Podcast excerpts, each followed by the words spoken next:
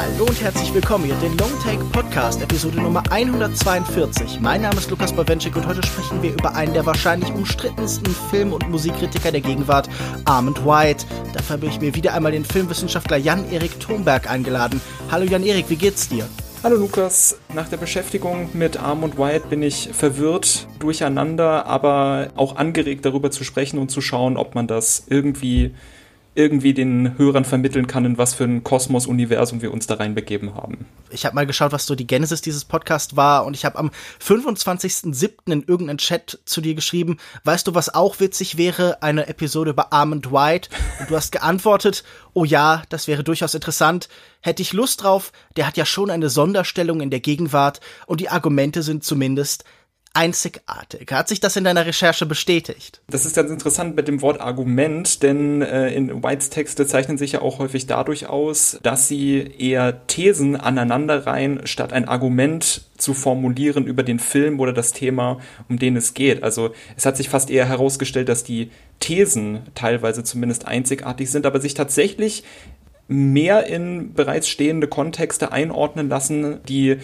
in der gegenwärtigen Filmkritik verbreitet sind, als ich gedacht hätte. Ja, ist vielleicht weniger singulär, als man denken würde.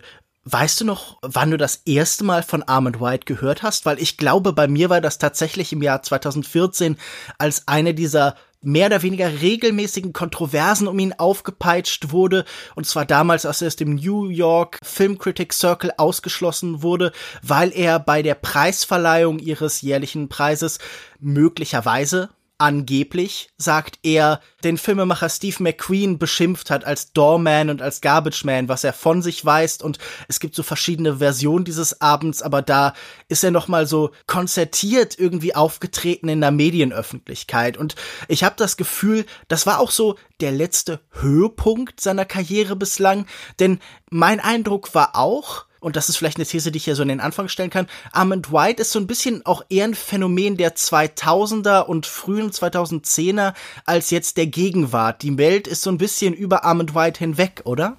Den Eindruck habe ich auch. Äh, vor allen Dingen äh, dahingehend, dass ich zum ersten Mal auf Armand White gestoßen bin, dadurch, dass er in so Anfang, Mitte der 2010er populärer werdenden Filmkritik-YouTube-Kanälen äh, aus den USA immer wieder ein Zitat war, die ich zu dem Zeitpunkt äh, noch regelmäßig konsumiert habe. Und dort ist er immer derjenige, der sich gegen den Konsens, gegen die Mehrheitsmeinung ausspricht und deswegen als der schlechteste Filmkritiker, derjenige, an dem man sich abarbeitet, um sich selber besser zu fühlen und sich von ihm zu differenzieren gilt. Ja, er hat sich irgendwann so zum Feindbild verhärtet. Das merkt genau. man, finde ich, in der Internetkultur schon sehr deutlich. Genau, und äh, in dieser Form ist er mir eben zum ersten Mal begegnet als der Contrarian, das Feindbild der Internetfilmkritik. Jemand, den man ablehnt und äh, dadurch äh, versucht, vielleicht auch so ein bisschen in, in äh, so ein bisschen in, in einer schauspielerischen Art und Weise sich von ihm distanziert und dann vorgibt, besser zu sein. So ist er mir zum ersten Mal begegnet. Und ich finde, das ist auch interessant, vielleicht dann im Laufe dieses Podcasts darüber zu sprechen, inwiefern vielleicht auch in seinen Kritiken, in seiner Arbeit selbst, gerade im späteren, in den späteren Texten, diese Rezeptionsweise auch schon irgendwie angelegt ist, beziehungsweise davon ermöglicht äh, wird. Wenngleich sie dann tatsächlich auch, wenn man je tiefer man in sein Werk kommt, desto mehr merkt man, gerechtfertigt ist dieser Standpunkt natürlich nicht, aber äh, es gibt Gründe, warum er sich in dieses Internet-Meme, in diese oder zu diesem Feindbild entwickelt hat. Ich denke, bevor wir schon zu tief einsteigen, probiere ich es erst einmal mit einem biografischen Abriss. Armand White wird am 24. April 1953 in Detroit, Michigan geboren. Er ist das jüngste von sieben Kindern und wird baptistisch erzogen. Später schließt er sich der Pfingstbewegung an. Sein Vater spielt Klavier und arbeitet für Ford, nachdem er sowohl als Tankstellen als auch als Billardhallenbesitzer scheitert. Durch die Nähe zur Grenze empfängt Whites Familie kanadisches Fernsehen. So sieht er schon in seiner Kindheit viele englisch synchronisierte Klassiker. Filme wie Fellinis La Dolce Vita und Achteinhalb beschreibt er als Erweckungserlebnis. Ihn fasziniert dieses Schlüsselloch in die Welt der Erwachsenen. Vielleicht wusste ich noch nicht, was Sex war, aber diese Welt war schön und glamourös und ansprechend. Er versucht sich als Filmemacher und zeichnet Storyboards, doch das Schreiben liegt ihm mehr. In seinem letzten Jahr an der Highschool soll er einen Aufsatz über ein beliebiges Buch schreiben und gerät an Pauline Cales Sammlung von Texten und Essays. Kiss Kiss Bang Bang. Sie wird seine erste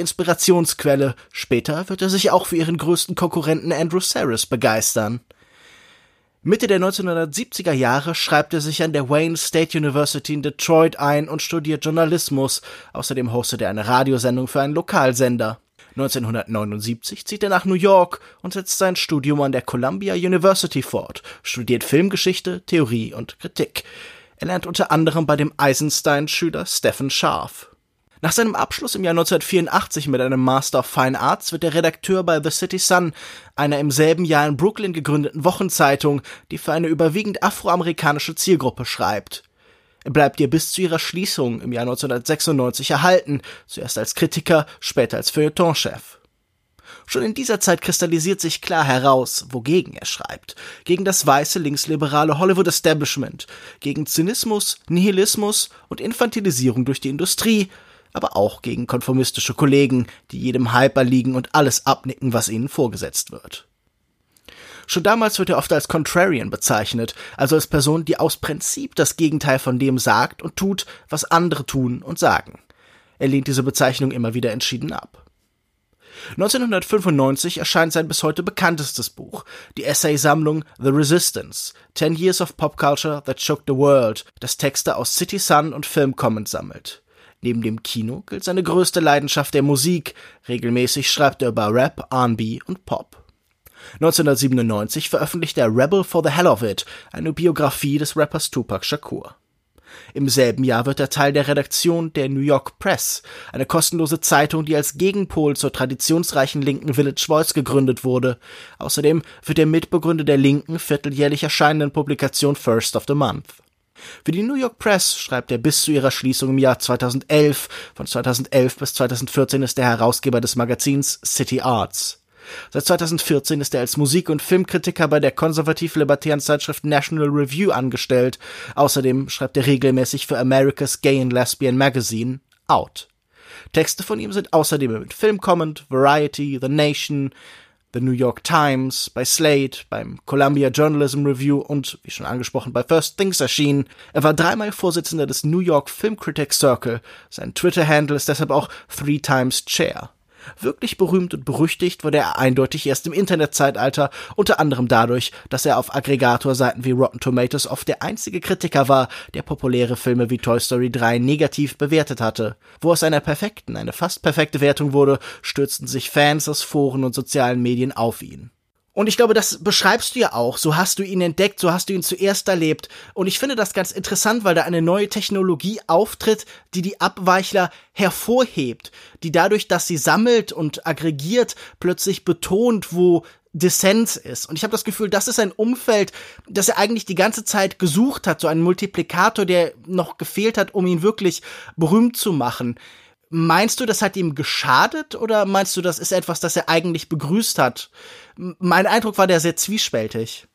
Mein Eindruck war ebenfalls sehr zwiespältig, denn ich habe den Eindruck, einerseits hilft es natürlich potenziell der Sichtbarkeit auch seines früheren Schaffens, wenn sein Name eine stärkere Verbreitung bekommt. Andererseits habe ich aber den Eindruck, je mehr er zu diesem Phänomen gemacht wird, und das ist ihm ja auch sicherlich äh, bewusst, er geht auch in Podcasts, in denen er zu Gast ist und genau auf diese Filme, bei denen er dann auf, im Rotten Tomatoes Aggregator dann dafür gesorgt hat, dass keine 100% mehr dort stehen, auf die wird er auch angesprochen mhm. und es ist ihm ja auch durchaus bewusst, wie das rezipiert wird. Ich würde es so sagen, es hilft seiner Berühmtheit und es hilft seinem Stand, äh, dass seine Texte eher gelesen werden, dass er wahrgenommen wird. Seiner Kritik schadet es eher, würde ich sagen. Das wäre ein Eindruck, den ich sofort unterstreichen würde. Ich habe das Gefühl, er wird oft gerade deshalb eingeladen, weil er die einzige Gegenstimme ist. Also er hat viele Auftritte zum Beispiel im Slash Film Podcast, der heute glaube ich nur noch The Film Podcast heißt, in dem er oft dann da war, wenn er ganz bewusst Konsens gebrochen hat. Und ich finde das ganz interessant, weil er es an vielen Stellen ein Fremdkörper. Also er ist immer jemand, der außen steht. Er schreibt oft über Identität, über sexuelle, über politische und es ist auch oft irgendwie so ein identitärer Charakter, der ihn abhebt von anderen. Ich meine, das, das kann man sicher hervorheben. Er ist schwarz, er ist schwul, er ist gläubig. Und das ist ja auch so eine, so ein Triumvirat, das selten zusammengedacht wird, wo wir in einer breiten Öffentlichkeit sofort auch Widersprüche sehen. Und er ist dann aber auch immer die Widerspruchsfigur. Aber du hast schon recht, das Risiko ist immer, dass sich das so zur Pose verhärtet und mein Eindruck war auch, er möchte gleichzeitig genau das sagen, was er denkt. Er möchte da bei bestimmten Leuten auch anstoßen, aber er möchte auch gleichzeitig geliebt werden. Durch seine ganze Karriere zieht sich so diese seltsame Mischung aus einer Sehnsucht nach Anerkennung und nach Akzeptanz und eine Sehnsucht danach, gehasst zu werden von den Richtigen. Hast du das auch so wahrgenommen? Das habe ich so wahrgenommen und den Faden würde ich auch in dem Sinne nochmal aufnehmen, als dass sich, finde ich, genau das, was du beschrieben hast, auch in seiner Haltung zur Popkultur, die ja der Gegenstand seines Werks ist, spiegelt. Denn man merkt ganz häufig in seinen Texten so eine Gleichzeitigkeit von Skepsis gegenüber der Popkultur, ein fast manchmal unbedingter Wille, ihre Ästhetik durchbrechen und durchdringen zu wollen. Aber andererseits mhm. schreibt er ja auch zum Beispiel dann in Places in the Art, über den wir noch sprechen werden, genau darüber, dass die Popkultur und vor allem gerade die Musik zu dem Ort geworden ist, wo vor allem schwarze Künstler auf einmal eine große Plattform bekommen und sich in einer anderen Form zeigen können, als es vielleicht von der Gesellschaft vorgesehen ist. Dass eben gerade auch dort sich revolutionäre Prozesse, kann man ja schon fast sagen, ereignen können. Und das ist ja wirklich ein, ein eklatantes Spannungsverhältnis, was äh, sich dort auftut, was sich, finde ich, genau wiederum dann mit der äh, Haltung zusammenführen lässt von ihm, die du beschrieben hast. Diese eine, diese eine Seite, also diese Möglichkeit, anerkannt zu werden, aber auch irgendwie die gegenwärtigen Strukturen nicht akzeptieren zu wollen. Ich glaube, diese Nähe zur Popkultur können wir als erstes so ein bisschen besprechen. Ich glaube, das ist ja auch unüblich. Die großen Filmkritiker, die wir kennen, von James Agee bis, keine Ahnung, Roger Ebert, haben ja in der Regel kein zweites Standbein gebraucht, könnte man vielleicht sagen. Sie haben das nicht notwendig, aber ich glaube, diese Nähe zur Popmusik, zu Hip-Hop, zu R&B ist ja schon was, das ihn heraushebt von seinen Kollegen. Ahmed White ist berühmter für seine Filmkritiken, aber die Musikkritiken sind bis heute äh, so ein wichtiger roter Faden seiner Karriere. Und er verknüpft das ja dann eben auch nochmal dahingehend, dass er sehr viele Texte, äh, davon findet man auch eben eine Vielzahl von in äh, The Resistance, über Musikvideos geschrieben hat. Ja. Also, dass ihm auch diese Form offenbar besonders wichtig ist und äh, sie scheint ihm auch eben deswegen besonders wichtig zu sein, weil ähm, eben die für ihn zentralen Medien Musik und Kino, Musik und Film dort zusammentreffen, die er ja beide immer wieder so als den Ort markiert, wo die zentralen Veränderungen der Zeit sichtbar werden und die versucht er dann eben dahingehend zu beschreiben. Ich glaube, auch deswegen ist ihm diese, sind ihm die Musikvideos besonders wichtig. Also in der Recherche habe ich dann auch immer wieder, wenn er in seinen Texten Musikvideos erwähnt, erwähnt hat, auch zu häufig wirklich berühmten äh, oder mehr oder weniger berühmten Stücken wie Everybody Dance Now oder so, äh, mir die Musikvideos auch mal angeschaut dann mit seinen Beschreibungen. Und es ist durchaus interessant, was er in seinen Texten für, für Bilder in diesen Musikvideos hervorhebt, und seine Texte helfen auch, glaube ich, dabei, Musikvideos lesbarer zu machen, weil sie bestimmte Details, die durch die Schnittformen, die in Musikvideos häufig vorherrschen, auch die Kamerabewegung, die dort häufig vorherrschen, vielleicht sonst nicht bemerken würde. Ja, das Musikvideo ist interessant, weil es bei den meisten amerikanischen Kritikern in den 80ern und 90ern auch eher als Feindbild auftritt. Das MTV-Editing, das hektische, das schnelle, das ist den meisten Kritikern mit einer vielleicht so ein bisschen spießbürgerlichen Perspektive immer so ein Dorn im Auge. Das ist ein Feindbild, wie oft vielleicht heute über Filme geschrieben wird, ja, es sieht aus wie ein Videospiel. Aber Ahmed White wird natürlich auch in so eine Phase hineingeworfen, die man durchaus als die Hochphase des Musikvideos beschreiben kann. So die, die, die späten 70er, die ganzen 80er, Teile der 90er. Das sind die Phasen, die für ihn prägend sind, wo er als Kritiker auch sicher auf der Höhe, das könnten wir jetzt vielleicht später noch weiter argumentieren, aber das wäre jetzt für mich irgendwie so eine These, auf der Höhe seines Schaffens ist. Und wie du schon sagst, es ist eine kleinere Form. Es ist eine Form, die oft Einsteigern an die Hand gegeben wird. Es hat durch die Nähe zur Popkultur auch andere Barrieren und andere Schwellen, die sicher auch zum Beispiel afroamerikanische Künstler leichter übergehen können als die großen Studiobudgets. Und es passiert zu dieser Zeit wahnsinnig viel. Hip-Hop entsteht oder Rap entsteht in seiner Blütezeit und ich finde, man merkt das gerade in der Resistance sehr gut, dass diese Künstler auch so ein bisschen Vorbild sind für ihn als Kritiker. Er möchte als Kritiker so sein, wie die Rapper sind. Also er hat immer diese Invektiven in seinen Texten. Er begreift vieles als, als Wettbewerb gegen den anderen, genau wie Rap in Battleform zum Beispiel oft halt so das Sublimieren des Gegeneinanderkämpfens in musikalischer Form ist. Also das Rap-Battle stellt ja genau das dar. Hat seine Kritik auch oft was Kompetitives, was Bekämpfendes. Ich glaube, das ist das andere deutlichste Identitätsmerkmal seiner Texte die große Bedeutung des Vergleichs das Nebeneinanderstellen von Kunstwerken, die fast so eine darwinistische Qualität hat. Es muss immer etwas Stärkeres, etwas Besseres geben er hat ja auch diese berühmten Better Than Listen am Ende des Jahres, die seit 16 Jahren jetzt erscheinen, in denen es immer darum geht, er sagt uns nicht einfach, welche die besten Filme des Jahres waren, sondern er sagt uns auch besser als welche andere Film sie waren. Und ich glaube, er hat da zwei Impulse, zwei Gedanken hinter. Er sieht da eine Notwendigkeit zur filmhistorischen Einordnung, ein Fortschreiben von Filmgeschichte, ein permanentes Abgleichen. Dieses ist wie jenes, dieses hat die Qualität, die etwas anderes hat und damit auch das Bewahren von Filmgeschichte. Wenn etwas in einem Film das Echo eines anderen Films ist, dann wird dadurch in gewisser Weise der alte Film lebendiger. Er speist sich aus der Kraft der Gegenwart. Und ich glaube, das ist etwas, das er permanent tut und das er auch als Distinktionsmerkmal begreift. Denn wenn immer er seine Kollegen kritisiert, dann kritisiert er vor allen Dingen ein mangelndes Bewusstsein für Filmgeschichte und eine mangelnde Präsenz dieser Abgleiche, dieser Vergleiche.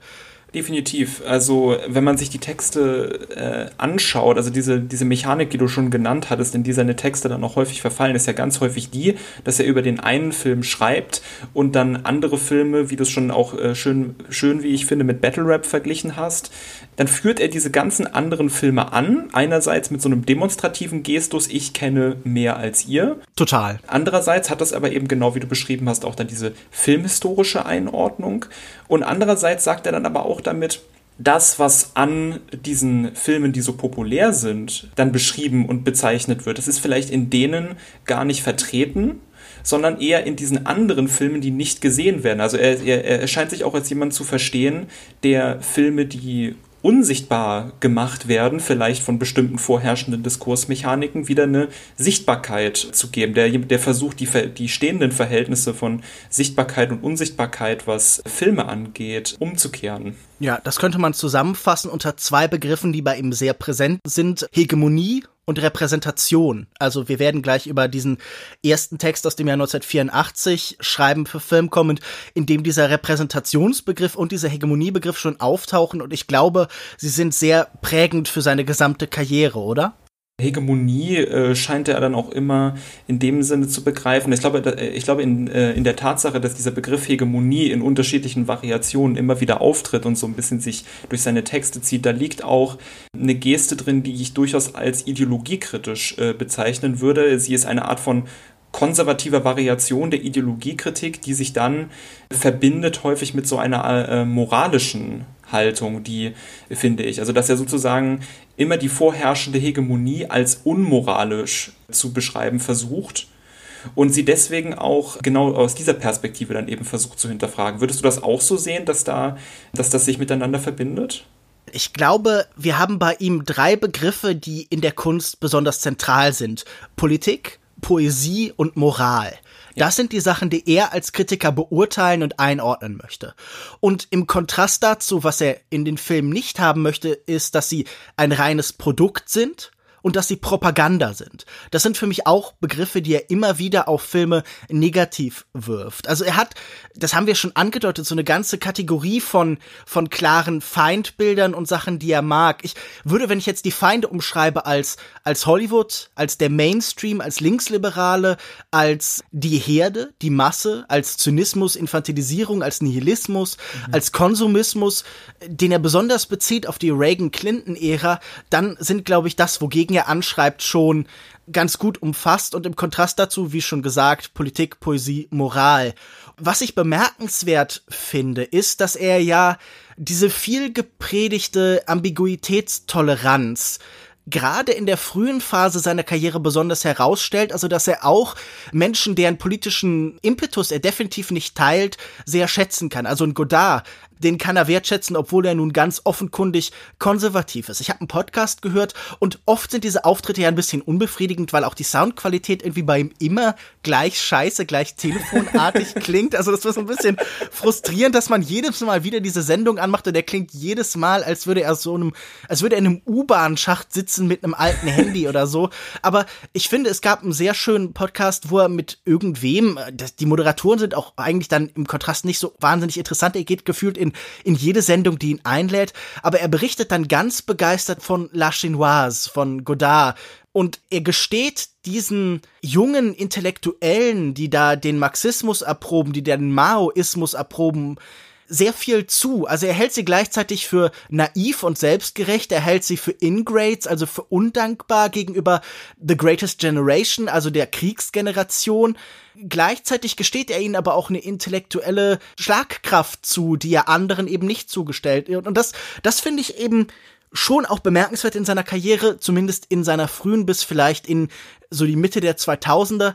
Da ist eine große Bereitschaft, auch bei denen, denen er poetisch, politisch und moralisch nicht unbedingt wohlgesonnen ist, das Gute zu erkennen und ihre Stärken. Ich habe das Gefühl, das ist eine Fähigkeit, die er später eher verliert. Ich würde halt in dem Sinne argumentieren, dass seine späteren Texte, dadurch, dass sie eben immer wieder die gleichen Diskursformationen aus der Reserve locken und provozieren wollen, selber genau das werden, was er kritisiert hat, nämlich Konsumprodukte. Produkte, die aus, sich aus bestimmten Formeln zusammensetzen, die mit Erwartbarkeit äh, agieren, bestimmte Erwartungen immer und immer wieder befriedigen. Es tauchen immer wieder die gleichen Begriffe auf. Irgendwann, wenn man sich durch diese National Review Texte liest, will man eigentlich den Kopf auf den Tisch schlagen und sagen, jetzt, jetzt kommen schon wieder die gleichen Feindbilder, es sind schon wieder die gleichen Begriffe, es wird höchstens minimal variiert und genau dadurch werden seine Texte, habe ich den Eindruck, selber zu formelhaften, erwartbaren Konsumprodukten. Eigentlich genau das, wogegen er angeschrieben hat. Und das ist, denke ich, auch genau dadurch zustande gekommen, dass er sich dann auf einmal diesen konservativen Begriffssystemen von Teilen des amerikanischen Internets verschrieben hat das Internet ist bei ihm ja ohnehin ein großes Feindbild und ich glaube, wenn man seine schädliche Wirkung beschreiben müsste, dann am besten tatsächlich, wie du schon sagst, an ihm eigentlich. Ich finde sowieso, seine Texte verraten oft wahnsinnig viel über ihn selbst, oftmals vielleicht dann auch mehr als über das, worüber er gerade schreibt. Gerade später hat man das Gefühl, das ist so eine permanente Innenansicht seines eigenen Kopfes, wo man nur noch so ganz vage von draußen durch die Augen irgendwie den Film, der gerade beschrieben wird, sieht. Und ich finde, das hast du ganz gut beschrieben, dass tatsächlich man das Gefühl hat, diese Verschlagwortung des Ganzen ist irgendwann so eine reine Affirmation des Lesergeschmacks. Er schreibt nur noch für den Leser das, was er hören möchte. Hier, du möchtest hören, dass Black Lives Matters schlecht ist. Hier ist der schwarze Amerikaner, der dir erklärt, warum Black Lives Matters schlecht ist und warum die Bürgerrechtsbewegung so viel besser wären.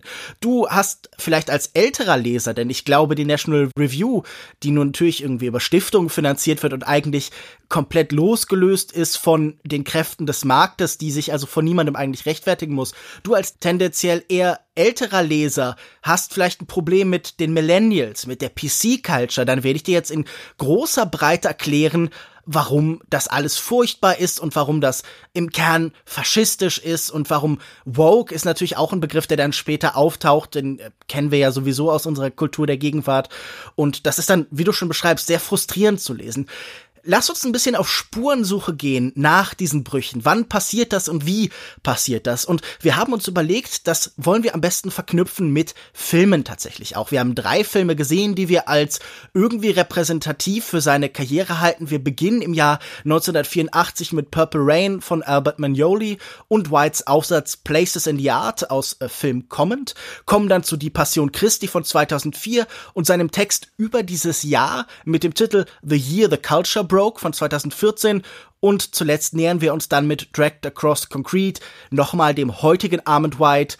Seine Kritik dazu trägt den Titel A Conservative Action Movie with Spiritual Depth.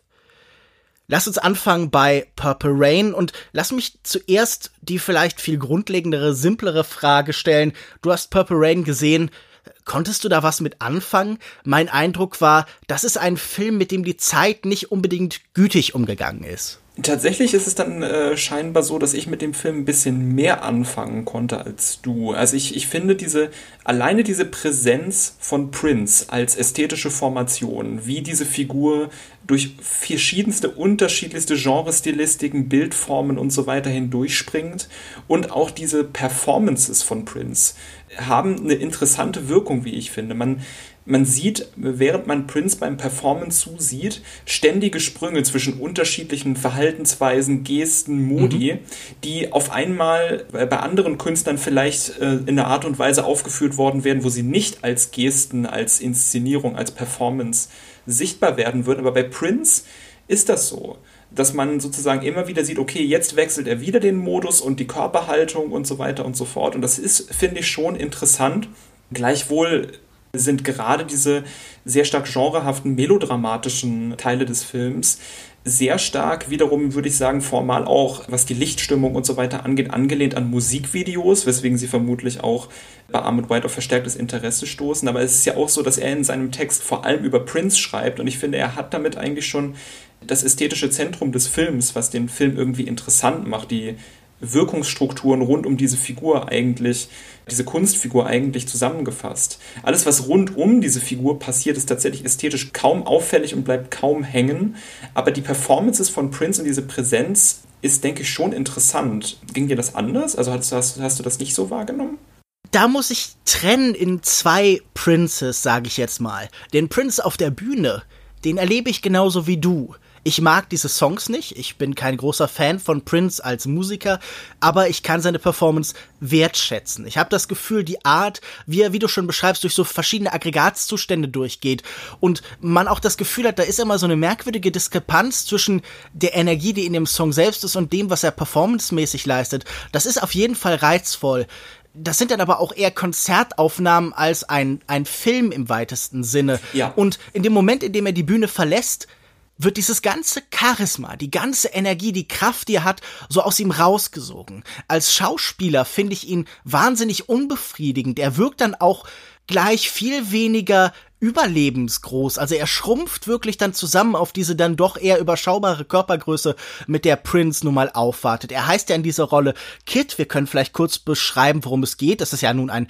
ein sehr einfacher Plot, der eigentlich auch recht zweckdienlich ist. Es geht halt um eine Liebesbeziehung zu der Musikerin Apollonia Cotero, die äh, auch es schaffen möchte, genauso wie Kid. Da ist noch eine andere Band, The Time, angeführt von Morris Day, die die Bühne so ein bisschen besetzt und wie du schon angedeutet hast, da sind noch melodramatische Elemente in Form vor allen Dingen von Princess oder The Kids Familienleben. Der Vater schlägt die äh, Mutter und dieses Verhalten überträgt Kit dann auch in die Beziehung zu Apollonia, die hier entsteht. Auch er wird gewalttätig und er versucht sich zu lösen von diesem Kraftfeld seines Vaters und durch die Musik zu einem anderen, vielleicht zu einem besseren Menschen zu werden. Und das ist ja nun eine relativ klassische Aufstiegsgeschichte, die wir da sehen, mit all ihren Fallstricken, die logischerweise darin hineinspielen.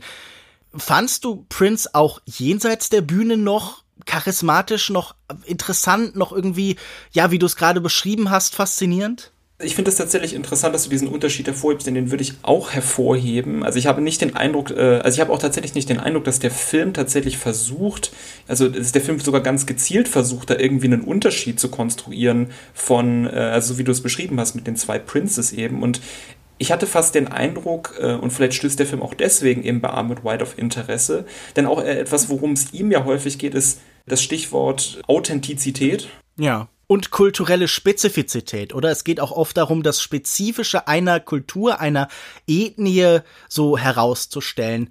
Ich finde, das ist übrigens auch so eine der Pfade, der später beim Konservatismus, der dann präsenter wird, naheliegend ist. Also so ein Essentialismus habe ich manchmal das Gefühl. Es gibt einen bestimmten Wesenskern, der in der Kunst möglich präzise nach außen gekehrt werden muss vielleicht ist es genau dieser Effekt, dieser Effekt, wenn Prince von der Bühne abgeht und, wie du das, denke ich, schon richtig beschrieben hast, auf so eine bestimmte Größe zusammenschrumpft. Vielleicht ist das genau dieser in der, in der Inszenierung angedachte Authentizitätseffekt, der so wirkt, als würde die Figur auf ihre Essenz zusammenschrumpfen. Und vielleicht stößt das gerade genau deswegen bei White auf Interesse, weil es diesen Authentizitätseffekt gibt in der Inszenierung, die vom Film zumindest angestrebt wird. und man dann den Eindruck bekommt, okay, der Film versucht die ganze Zeit, diese Figur auf so einen gewissen Kern eben runterzubrechen, auf so etwas, was man wiedererkennen kann, was man identifizieren kann, so bestimmte Körperhaltung, Gesichtsausdrücke. Und ich könnte mir fast vorstellen, dass äh, dieser Effekt Armut Whites Interesse äh, an diesem Film begünstigt ich glaube halt, da ist überhaupt nichts Authentisches in dieser Figur, die dann entsteht, denn die ist ja wie er auch in seinem Text zur Kenntnis nimmt, eine Sammlung von Klischees. Er spricht mhm. von so Backstage-Klischees und man hat auch das Gefühl, da wird ganz bewusst mit dem, was schon tradiert und was bekannt ist, gearbeitet. Ich hatte nicht das Gefühl, dass da auf wahnsinnig produktive Weise mitgearbeitet wird, sondern mir schien das einfach auch ein fehlendes Imaginationsvermögen zu sein, der Künstler dahinter. Und wo siehst du hier Authentizität? Worin würde die bestehen? Na, ich würde tatsächlich gar nicht mal sagen, dass ich darin Authentizität sehe. Deswegen habe ich ja auch so ein bisschen versucht, da noch das Wort Effekt hinterzuhängen, weil ich habe mhm. den Eindruck, der Film versucht es durch seine Inszenierung zu formulieren. Auf jeden Fall dass dort eine Authentizität hervorgehen soll, widerspricht sich aber dann in dem Sinne wieder selbst dadurch, dass darauf dann immer wieder diese langen Konzertaufnahmen von Prince folgen, die ja eigentlich eben genau das nicht, genau das nicht sind, die das, die das Performative, das Eingeübte, das Inszenierte ganz besonders in den Vordergrund rücken, auch durch, auch durch ihre Lichtstimmung, aber vor allem eben durch seine, seinen Umgang mit Posen. Also Prince ist ja auch jemand, der vielleicht wie White selbst auch ganz stark ein Poser, mhm. Poser ist in einem gewissen Sinne. Und äh, der Film versucht sozusagen Authentizität zu suggerieren, ohne dass es ihm tatsächlich gelingt, sondern es ist immer das Effekthafte an diesem Versuch, Authentizität zu konstruieren, äh, sichtbar. Lass uns vielleicht zum Text von Armand White kommen, denn er spricht natürlich auch über genau das. Wir müssten vielleicht anmerken, dieser Text aus dem Dezember 1984 ist kein Text über nur Purple Rain, sondern es ist so eine Art Sammeltext. Der beginnt mit einem Zitat von Arthur Penn, der darüber schreibt, dass er einen Film machen kann, zwar über den American Indian, aber dass er über den American Negro, wie er schreibt, noch keinen machen kann. Er kann sich dieser Erfahrung nicht genug annähern, sie ist ihm noch fremd. Und Ahmed White beschreibt dann in seiner Einführung des Weiteren diese Konvergenz, diese Überschneidung von Sex and Race, sicher heute sehr bekannte Parameter als die, in denen die meisten Fragen von Repräsentation im amerikanischen Kino verhandelt werden, diese zentralen Reibungen auch der amerikanischen Geschichte. Und er beschreibt dann so einen Katalog von jüngeren Filmen, in dem bestimmte Sachen, bestimmte Erfahrungen hier eben greifbar gemacht werden. Er führt dann über Sidney Poitier und dessen Wirkung. Er sagt, okay, der hat bestimmte Klischees ausgeräumt, also er hat Onkel Toms und Mammies über die Zeit beseitigt, aber er hat trotzdem natürlich noch bestimmte Klischees übrig gelassen. Er hat nicht alles beseitigen können und die drücken sich jetzt aus in Filmen wie Breakin', Beat Street, Purple Rain, The Brother from Another Planet, Cotton Club, A Soldier's Story, Places in the Heart. Äh, Filme, die, wenn ich ehrlich bin, in weiten Teilen vergessen sind. Hast du noch welche von denen gesehen, außer Purple Rain? Nein, also äh, die Filme waren mir auch tatsächlich, also es geht mir ganz häufig oder ging mir ganz häufig auch bei Arm White Texten so, dass man fast dazu animiert wird, dadurch, dass diese Texte auch häufig so einen Aufzählungscharakter dann bekommen, das haben wir ja dann auch hier sehr emblematisch, dass man dann in diesen Modus kommt, okay, ich muss diese Filme jetzt erstmal nachschlagen, damit man zumindest eine ungefähre Ahnung davon hat, mit der man dann weiter durch den Text gehen kann, um was es sich mhm. dort dreht. Und so war es dann eben hier bei mir auch. Also keinen davon habe ich tatsächlich gesehen und es war mir tatsächlich auch keiner davon so richtig bekannt, bis auf eben Purple Rain. Ja, es ist auch so ein bisschen auf komische Weise, das klang vielleicht schon durch, so ein Herrschaftswissen oft, oder? Also ich meine damit, mit dieser schieren Listenhaftigkeit, diese Texte haben oft einen Listencharakter. Er schreibt auch oft dann ganz konkret, zum Beispiel für Out oder für die National Review, äh, so Listicles, da bekommt das nochmal diese Form konkreter aber das zieht sich halt dadurch. Aber ich glaube, entscheidend ist tatsächlich für diesen Text Purple Rain. Ich, ich muss sagen, ich finde diesen Text an vielen Stellen nett, aber ich finde ihn auch in seiner schieren Länge, er hat hier 15 Buchseiten oder so, nicht wahnsinnig ergiebig, sondern ich finde an vielen Stellen ist es so ein bisschen das Aufzählen von, ja, und da ist es auch so ein bisschen klischeehaft. Ich glaube, das Interessanteste finde ich, äh, wie sehr darin bedacht ist, dass sowohl die konservativen Klischees über Afroamerikaner als auch so diese von Altruismus geprägten Liberalen ihnen so ein bisschen zuwider ist. Und er möchte, glaube ich, durch diese beiden Smokescreens so ein bisschen durchschlagen, oder? Definitiv. Also, und ich glaube, dieses durch Smokescreens schlagen ist auch, glaube ich, so, so ein bisschen sowohl das, was Prince ganz wortwörtlich tut bei seinen Konzertauftritten ja, im Film Purple Rain, also dieses Bewegen im Nebel und das immer wieder hervortreten aus dem Nebel. Und ich glaube, das ist auch so eine, so eine gewisse Bewegung, die White versucht, dann anhand dieses Filmes zu beschreiben, wie es bestimmte mhm. Strukturen gibt, in denen, in denen Schwarze festgesetzt werden. Du hattest das eben so bezeichnet, dass er dann eben sehr viele Klischees eben aufzählt und es zum Beispiel auch an Sidney Portier und so weiter dann festmacht, welche Klischees überwunden wurden, welche Klischees es weiterhin gibt.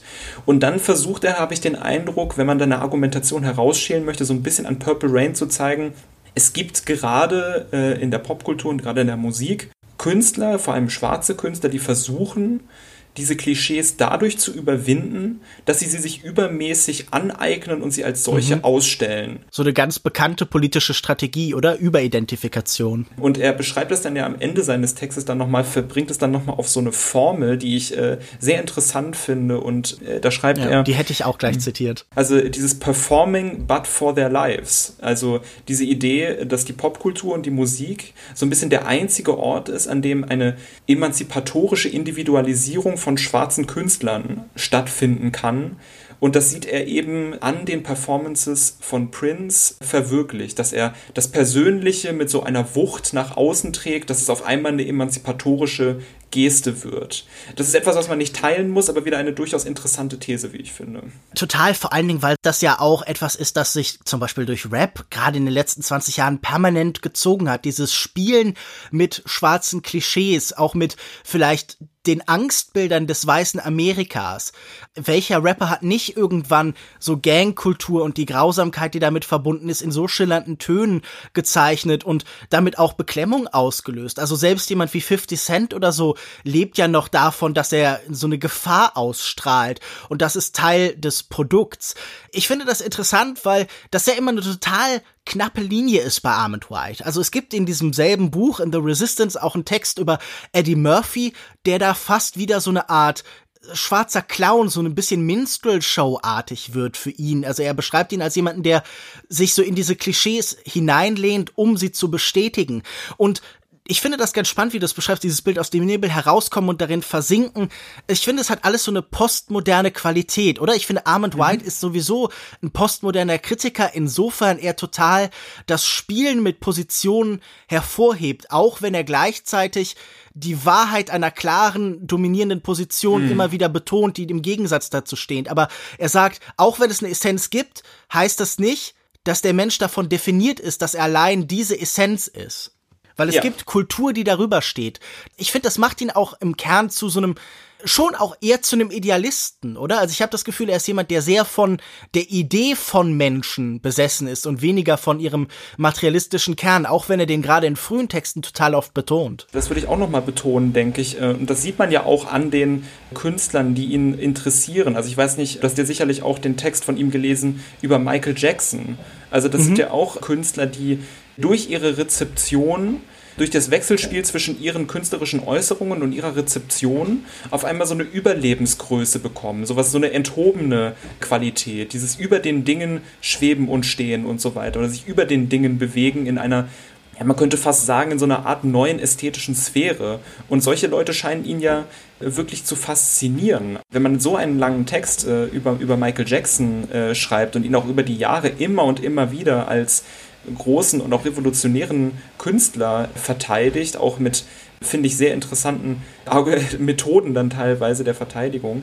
Mhm. Genau solche Leute, die für viele in der Rezeption zu einem Ideal werden, äh, zu einer Idealfigur, die scheinen ihn zu faszinieren und in denen scheint er Potenziale zu sehen. Na, ich finde das interessant, weil er ja fast so auch eine religiöse Rhetorik darin aufbaut. Es gibt ja mhm. viele Filme, viele Geschichten über die religiöse Dimension des Popstars. Vox Lux zum Beispiel von vor zwei Jahren fand er ganz hervorragend und ich, das habe ich mir sofort eingeleuchtet, weil auch er sieht in dem einzelnen Popstars oft so eine religiöse Ikone irgendwie, also eine Figur, die halt aufhört, rein Mensch zu werden, sondern irgendwie Idee wird. Also dieser Michael Jackson-Text finde ich auch einen der bemerkenswertesten Texte, gerade weil er Michael Jackson für das in Anführungszeichen Weißwerden, für diese Maskierung, die er da ausstellt, nicht, wie man es vielleicht erwarten würde, wenn man seine Position zum Essentialismus irgendwie hört, nicht beschimpft und irgendwie herabwürdigt, sondern er sieht damit auch wieder ein Spiel. Er sieht damit jemanden, der irgendwie eine neue Position in der Gesellschaft erreicht hat, die Grenzen überwindet, die vielleicht von der Gesellschaft ja, genau. vorgeschrieben werden, genau. Mhm. Und dieses Transgressive dieser großen Popfiguren, das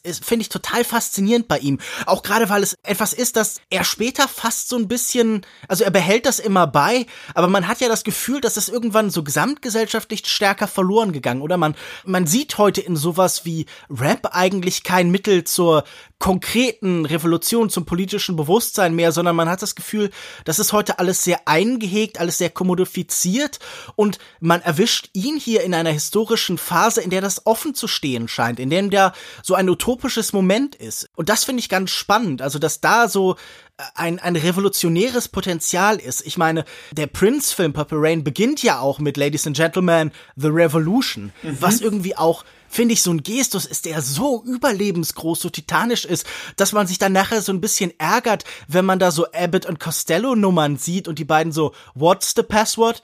Huh, no, I'm asking you, what is the password? Und man sich denkt so, okay, mhm. bei, bei wem bin ich jetzt? Bei whose line is it anyway? Oder so. Das ist so ein, ich finde, das ist ein Film, der viel verspricht, wenn wir wieder zurückkehren zu Purple Rain und dann in diesen Zwischenphasen manchmal so ein bisschen wenig einlöst. Aber diese Popschönheit, die da manchmal so durchschimmert und die es sogar schafft, von der Bühne aus, ohne Kontakt, die Eltern wieder in eine glückliche Beziehung zu bringen, das ist natürlich irgendwie schon, da liegt schon eine gewisse Schönheit drin.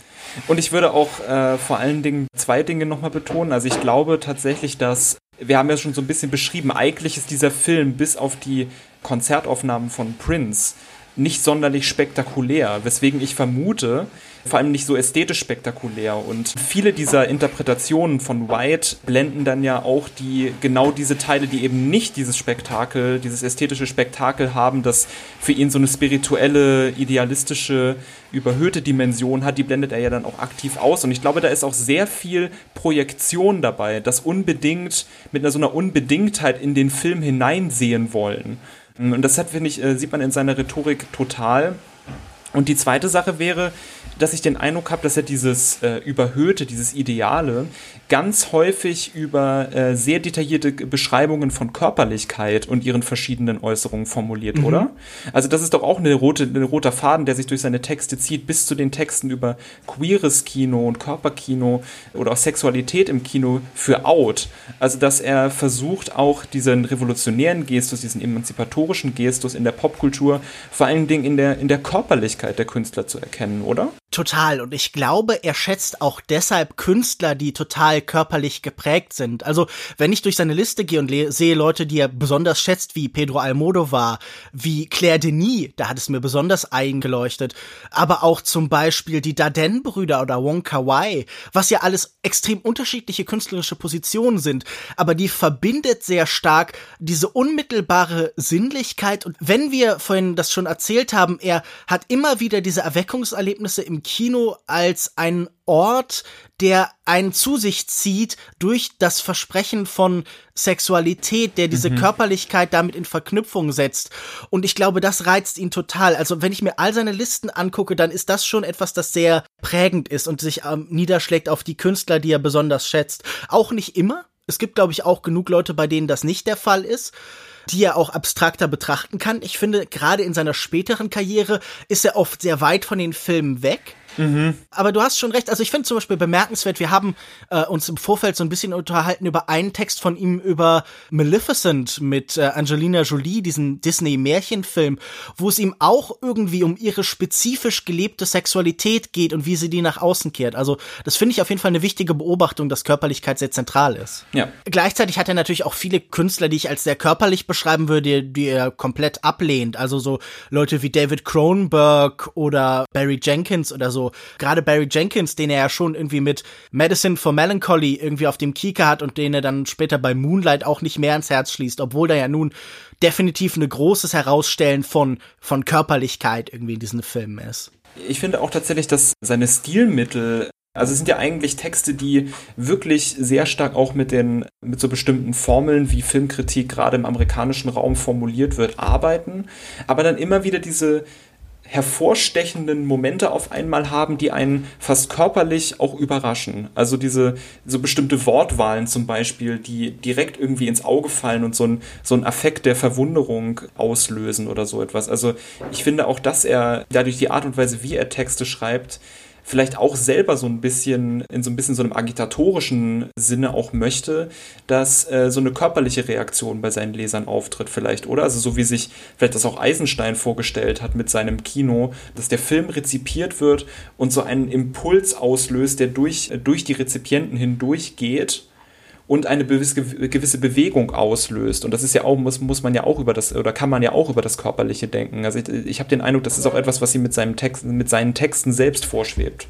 Hast du denn das Gefühl, es gelingt ihm oft? Weil ich hatte jetzt nicht den Eindruck, dass ich besonders oft von diesen Texten affiziert wäre. Ich habe natürlich gedacht, wir sprechen jetzt über einen Kritiker.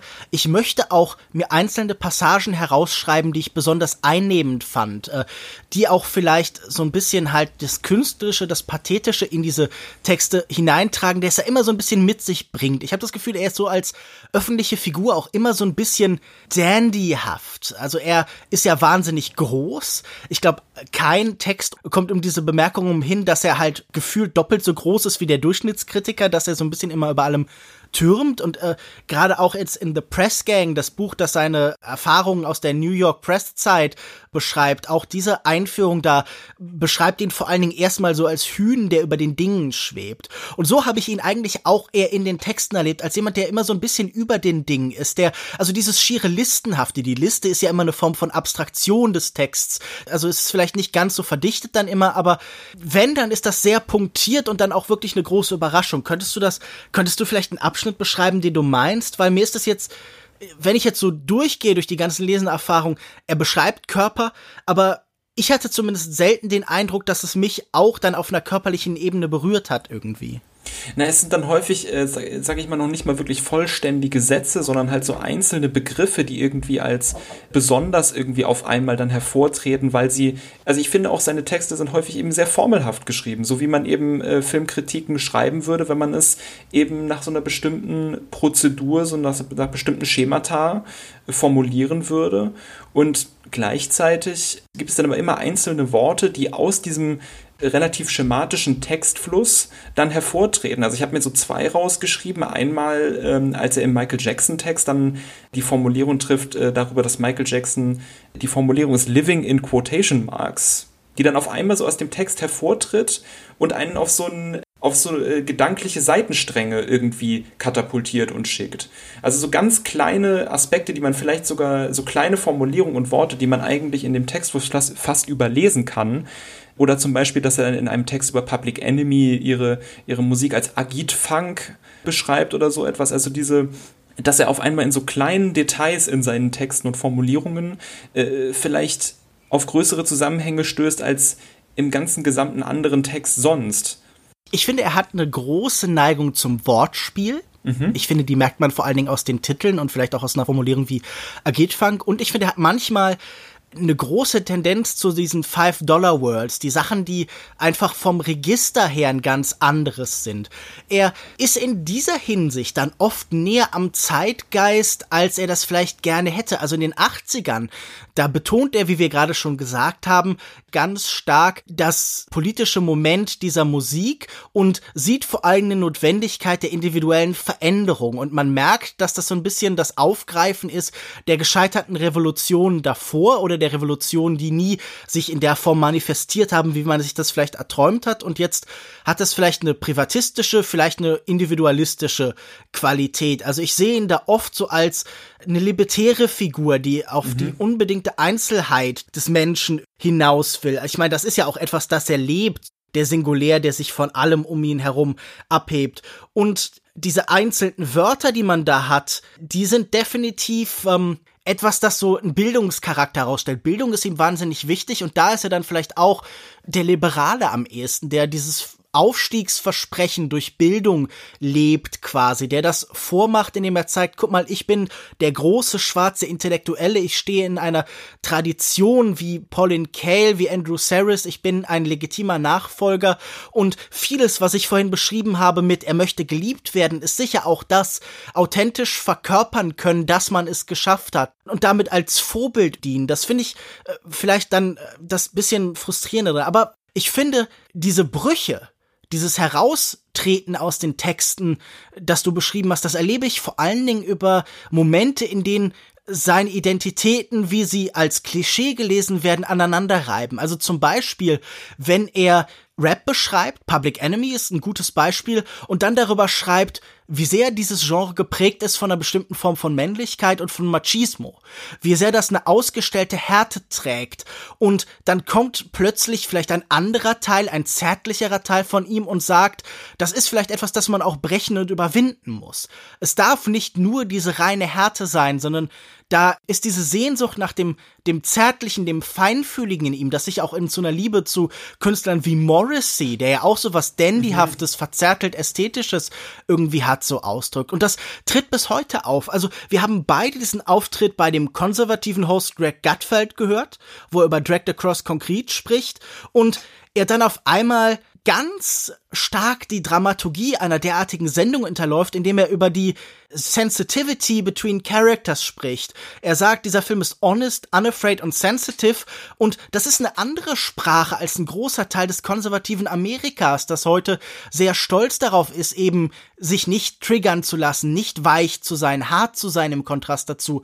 Und ich finde, da, wo er diese Sachen gegeneinander ausspielt, da hat er heute halt noch so eine merkwürdige Reibung und da ist er eben nicht das Klischee, nicht das Konsumprodukt, das du vorhin schon erwähnt hast.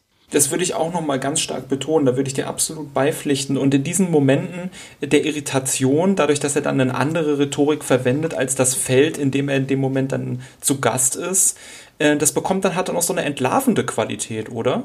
Also dass dann in, in, dem Moment zum Beispiel dann die Reaktion des Gastgebers sehr viel über diesen konservativen Diskurs, die vorherrschenden Männlichkeitsbilder und auch die, äh, vor, die, die Menschlichkeitsvorstellungen im Allgemeinen eigentlich verrät. Das entlarvende Hervorkehren durch Irritation, das finde ich auch in dem Sinne interessant, als dass er ja ganz häufig, ähm, zum Beispiel wenn er über Birth of a Nation oder, oder Gone with the Wind ähm, spricht, hervorhebt, dass diese Filme vor allem deswegen, habe ich den Eindruck zumindest, deswegen nicht zensiert werden dürfen oder nicht verboten werden dürfen, weil sie etwas verraten, was sonst nicht verraten wird. Äh, er schreibt über äh, Birth of a Nation, glaube ich, auch selbst in, in, Places of the Art dann zum Beispiel etwas ähnliches. Also, dass er dann sagt, hier äußert sich dieser, der Rassismus der amerikanischen Kultur, die sich als Leitlinie durch ihre Geschichte zieht, in all seiner Größe und in all seiner Härte und all seinem Einfluss. Und das darf nicht verloren gehen. Dieses Bewusstsein darum, dass das eine Leitlinie ist, die es zu entlarven gilt. Und er scheint dann fast zu argumentieren, diese Filme dürfen deswegen äh, nicht de, äh, der Öffentlichkeit vorenthalten werden, weil sie diesen selbstentlarvenden Charakter haben, den man äh, identifizieren muss. Und dieses Entlarvende äh, ist, äh, zieht sich sowieso als Geste durch seine Texte, äh, zieht sich durch seine Podcast-Auftritte, auch wenn das in dem Fall dann vielleicht gar nicht mal Absicht ist, und auch zu, durch seine Sichtweise auf einige berühmte Filme.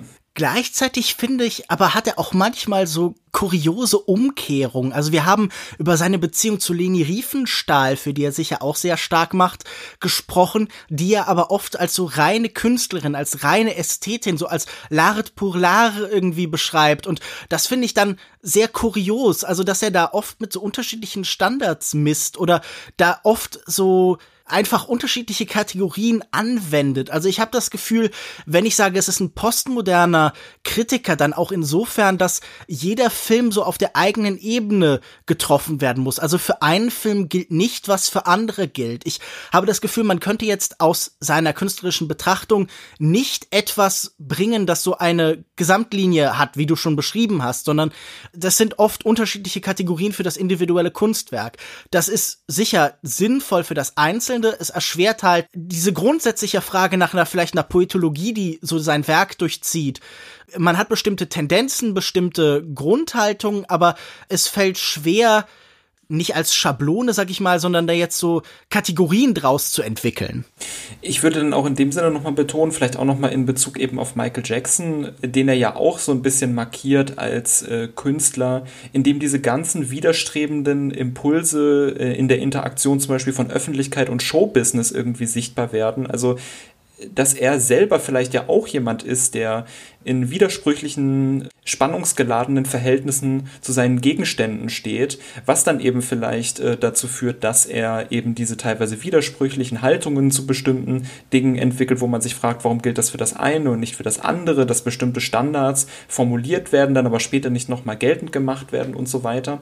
Und vielleicht ist er ja auch selber jemand oder hat er, vielleicht macht er sich sogar bewusst zu jemandem, der bestimmte Widersprüchlichkeiten, widerstrebende Tendenzen und existierende Spannungsverhältnisse so ein bisschen in sich aufnimmt und sie uns dann in seinen Texten wieder vorführt, mhm. sodass sie für uns eben diskussionsfähig werden. Ich habe halt das Gefühl, das wird über die Zeit dann stärker zum Problem. Wir sollten vielleicht ein bisschen weitergehen. Ich habe das ja schon gerade so kurz im Überblick erzählt diese Publikation, für die er diese Texte schreibt, schließt dann irgendwann nach zwölf Jahren und seine Karriere ist sowieso durchzogen von diesen merkwürdigen Zwangsumbrüchen. Erst die City Sun, dann kommt er zu New York Press. Vielleicht sprechen wir über diese Phase ganz kurz. Die reicht ja bis ins Jahr 2011, also dann schon bis in die Zeit vor zehn Jahren hinein. Wie schon angedeutet, die New York Press ist eine Gegenzeitung. Die New York Press hat dieses agonische, was wir bei ihm verorten, schon so in der Konzeptionsphase, weil sie wird als Kontrastprogramm zur Village Voice, zur dominanten linken, linksliberalen Stimme in New York gegründet. Ähm, ich habe aber nicht das Gefühl, dass sie deshalb ein konservatives Blatt ist, sondern ich habe mir ein paar Texte durchgelesen und hatte immer eher das Gefühl, sie gefällt sich in dieser Sammlung von widerstrebenden Positionen und vom agitatorischen, das wir auch bei ihm vermuten. Ich habe im Gespräch mit dir schon angedeutet, es ist für mich so ein bisschen wie sowas, was in Deutschland die, die Tempo in den 80ern war oder was dann später die Weiß wurde. So ein Blatt, das sicher irgendwie Positionen in sich trägt, aber keine Leitlinie hat, die sich als antidogmatisch pragmatisch und anti-ideologisch irgendwie begreift. Du hast dieses ideologiekritische Moment schon angedeutet. Ich glaube, dass Armand White immer jemand war, der glaubt, dem entkommen zu können, indem er seine inneren Widersprüche so nach außen kehrt wo siehst du den Punkt? Das ist, was ich auch schon die ganze Zeit suche, wo sich diese ideologischen, äh, dieses anti-ideologische so sehr verhärtet, dass es doch wieder eine ideologische Kritik oder eine ideologische Qualität bekommt. Das ist noch nicht zu New York Press Zeiten, oder? Diese Verbitterung setzt erst so danach ein oder ist das ein kontinuierlicher schleichender Prozess? Wie würdest du das beschreiben? Ich würde tatsächlich auch aus äh, argumentativer und auch aus, aus äh, in Hinblick auf die Stilmittel einen, auch eine, nochmal eine sehr starke Grenze ziehen zwischen den Texten, die er für die National Review und die Texte, die er für die New York Press geschrieben hat, total ziehen. Also ich habe den Eindruck, dass es wirklich ein so starker Bruch eigentlich, der dort passiert. Und dieser Bruch ist eigentlich genau das, dass er eben, also du hast es schon beschrieben, die New York Press hat sich selber als Institution gesehen, die eben antidogmatisch, antidogmatisch ist, die sich äh, da, äh, als irgendwie Widerspruchsinstitution irgendwie äh, versucht hat zu inszenieren und so weiter und so, so fort. So als Korrektiv auch so ein als bisschen. Als Korrektiv, ja. genau genau das Potenzial von diesen Elementen auch für die Filmkritik, also so eine grundsätzliche Skepsis gegenüber dem Konsens zu haben, das Potenzial für Widerspruch in sich, in sich zu tragen und dann auch die Fähigkeit zu haben, zu widersprechen, sobald es angemessen erscheint, das verliert genau dann sein Potenzial, wenn man das aber wiederum einem bestimmten ideologischen System unterordnet. So wie er das dann halt mhm. eben mit den Texten der National Review in der National Review eben tut. Also er ordnet sich einem bestimmten Begriffskanon unter, der in rechten Diskursen äh, verhandelt wird und eine zentrale Rolle spielt. Und dann geht genau eigentlich die Fähigkeit zum Widerspruch die Fähigkeit, etwas zu durchdringen und, äh, und zu analysieren und vielleicht aus einer bestimmten distanzierten Perspektive auf den Diskurs zu blicken, geht genau dann verloren, weil er sich dann selber wieder in einem Diskurs auflöst, obwohl ja eigentlich genau vorher das Ziel war, bestimmte Diskurse, in denen sich Filmkritik manchmal dann auflöst, wieder zu durchbrechen. Aber genau das passiert mhm. ihm dann, finde ich. Wichtig ist dabei sicher die Übergangsphase, das Jahr 2004 und die große Kritik, die große Diskussion um die Passion Christi, The Passion of the Christ von Mel Gibson. Wir haben den Film beide im Vorfeld gesehen. Ich habe ihn tatsächlich zum allerersten Mal gesehen. Ich hatte ihn vorher nur ausschnittsweise geschaut. Du auch? Fragezeichen. Und wie ging es dir mit The Passion of the Christ? Also wie du schon gesagt hast, ich habe ihn eben auch zum ersten Mal ähm, geschaut und ja, das ist ja ein Film, den man ja durchaus immer wieder mal so in, in Ansätzen, in Echos ähm, irgendwie begegnet. Ein Film, der, von dem man schon mal zumindest gehört hat, der so eine gewissen der viel parodiert Start, wurde. der viel parodiert wurde, genau, äh, auf den man dann in der Hinsicht dann gerade äh, in der eigenen Jugend schon mal gestoßen ist. Also bei mir zum Beispiel dann über äh, regelmäßigen South Park Konsum als 15, 16-Jähriger. Das war auch, woran ich denken musste, ja. Natürlich hat dann dieser Film, äh, gibt es dann so gewisse Standpunkte zu dem Film, die einem bekannt sind. Bestimmte Muster, wie der Film besprochen wurde, wie er bezeichnet wurde. Und dann war ich, das habe ich dir ja auch äh, im Vorfeld geschrieben, ganz überrascht davon, denn normalerweise ist es ja so, es gibt, wenn es so schematische Diskursmuster zu bestimmten Filmen gibt, die davon ausgelöst werden, dann ist bei mir erstmal immer so eine grundlegende Skepsis da, ob man tatsächlich an den ästhetischen Strukturen des Films das auch tatsächlich bezeichnen und ablesen kann. Aber hier habe ich den Eindruck gehabt, ja, nee, also die Diskursmechaniken springen schon ganz äh, zurecht eigentlich an. Die Bezeichnungen, die es über den Film gibt, warum er so berühmt berüchtigt ist, die spiegeln sich im Film total wider, was vor allem daran liegt, dass der Film eben die, diese religiöse Geschichte mit äh, einer sehr stark aufgeladenen Inszenierung von Körperlichkeit und einer sehr stark Wiederholungslogik auflädt. Das ist selber ein Film, der ganz stark in inszenatorischen Schleifen funktioniert, bestimmten Elementen, die immer und immer und immer wieder gezeigt werden. Und dann ist es für mich eben auch nicht überraschend, dass da, ähm, dass dieser Film wiederum einen sehr redundanten und schleifenartigen äh, Diskurs ausgelöst hat, denn er funktioniert selber in Wiederholungen von bestimmten Affekten, von bestimmten Gewaltäußerungen, bestimmten Kamerabewegungen und so weiter und so fort. Und das fand ich interessant irgendwie, wie dieser Film selber so seinen Diskurs in seiner Ästhetik irgendwie spiegelt. Ich finde, man sieht, dass Mel Gibson hier zwei Dinge miteinander vermengt, die sehr irritierend sind. Oder sagen wir mal vielleicht sogar drei. Einerseits ist da tatsächlich dieser Gewaltfilm, dieser körperliche Film, der die Erfahrung Jesu an seinem Körper verhandeln möchte. Aber man hat das Gefühl, das bekommt selten eine religiöse Dimension, sondern das ist eigentlich dann doch wieder eine Sammlung von Actionfilm-Klischees. Der Körper, der versehrt wird, der sich wieder hochkämpfen muss, das ist das Actionkino der 80er Jahre eigentlich par excellence. Man sieht hier eigentlich mehr Rambo oder Vergleichbares in Jim Caviezel, in Jesus von Nazareth, als tatsächlich irgendeine Vorstellung von Heilsfigur. Figur. Du hast schon ganz gut zusammengefasst, was so die Streitfragen waren. Es ging um Gewalt, es ging natürlich auch noch um Sachen wie Antisemitismus, etwas, das mir nun beim Sehen auch sehr aufgefallen ist. Also mhm. diese Horde von wirklich schlimm karikierten Rabbis, die da fast geifernd mit langen Nasen stehen. Das ist nun äh, schon auch etwas unangenehm und natürlich ging es dann nachher dadurch, auch viel Entschuldige, auch dadurch, dass es eben ständig wiederholt wird. Also dass, ja. das, dass diese gleiche Szene immer und immer wieder passiert, dieses gleiche Bild immer und immer wieder auftritt. Ja. Die sie stehen da, sie hetzen die Massen auf, sie sind auch immer so Verführer. Mhm. Die, die, treten dann irgendwie noch fünfmal vor Pontius Pilatus und demonstrieren dafür, dass Jesus doch nun bitte ans Kreuz genagelt wird. Also es passiert so wahnsinnig häufig, dass man irgendwann so ein bisschen ähm, davor sitzt und sich denkt, ja, meine Güte, ich hab's jetzt auch verstanden. Ich finde ganz interessant, dass es noch so eine Horrordimension gibt. Gerade mhm. die Anfangsszenen im Garten Gethsemane haben für mich sehr die Qualität von irgendwie so einem Slasher-Film tatsächlich gehabt. Später sind wir dann sehr stark, glaube ich, zeitgenössisch insofern, dass diese Torture-Porn in Anführungszeichen Diskussion ja sehr präsent war. Wir hatten genau ungefähr zur selben Zeit so Sachen wie Hostel und Saw, die äh, viel rezipiert wurden als Reaktion tatsächlich dann irgendwie auch auf auf Folter, auf Gewalt, auf Abu Ghraib, auf die Post 9/11 Konstellation.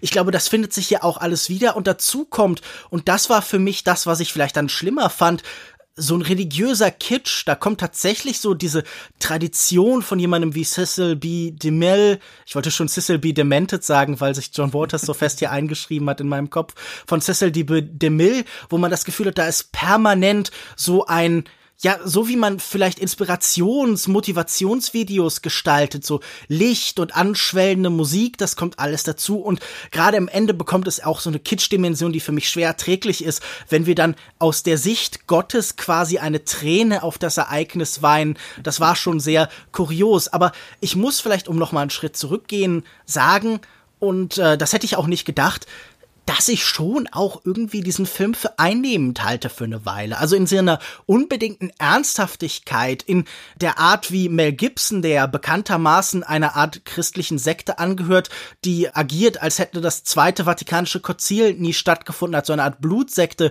dass die, dieses primordial Unmittelbare des Films mich schon irgendwie fasziniert hat zumindest. Also ich finde, bei allem, was man sagen kann, gerade am Anfang hat dieser Film eine gewisse Kraft, der dann erst durch, das hast du schon ganz gut beschrieben, die Wiederholung, dieses Repetitive so ein bisschen an Wert verliert und nachher dann durch diesen unbedingten Wille zur Übersteigerung ins Lächerliche fällt. Also da fühlte ich mich dann sehr erinnert an, ja, an was Cartoonhaftes irgendwie wieder.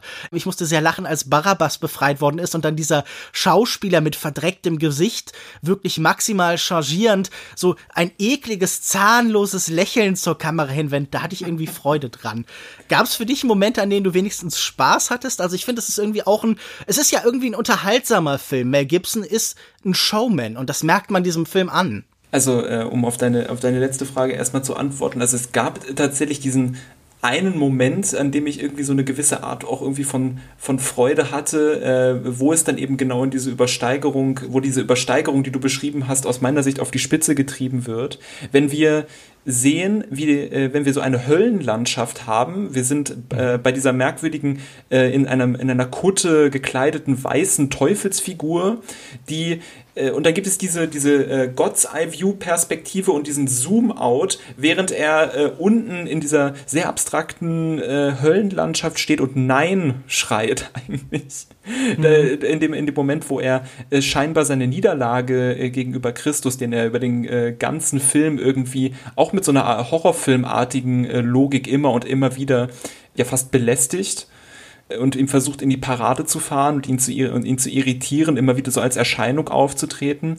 Dieser Moment der Niederlage äh, des Teufels fand ich in seiner Übersteigerung, in seiner Übersteigerung und auch in seinem Einsatz von CGI, um diesen Zoom-out, um diese Landschaft zu bewerkstelligen, dann doch unterhaltsam. Und ja. du hast ja schon äh, einige Aspekte genannt, was sich dann doch vielleicht an dem Film äh, gereizt hat. Also du hast vom Primordialen gesprochen, vom, von, der, von der Idee der Unmittelbarkeit und auch von, der, von dieser unbedingten Ernsthaftigkeit. Und ich glaube, diese Elemente, die du genannt hast, das sind ja auch Dinge, die White sehr wichtig sind also diese, dieses unbedingte Ernst nehmen wollen von Dingen, die vielleicht nicht mehr ernst genommen werden oder noch nie ernst genommen wurden. Und das dann halt auch, man merkt das ja auch in seinen Podcast-Auftritten, wenn dann die Gastgeber versuchen, so eine Art von Auflockerungsstimmung irgendwie zu schaffen. Ja, so Kompromisse zu finden. Nee, nee, nee, nicht mit Armand.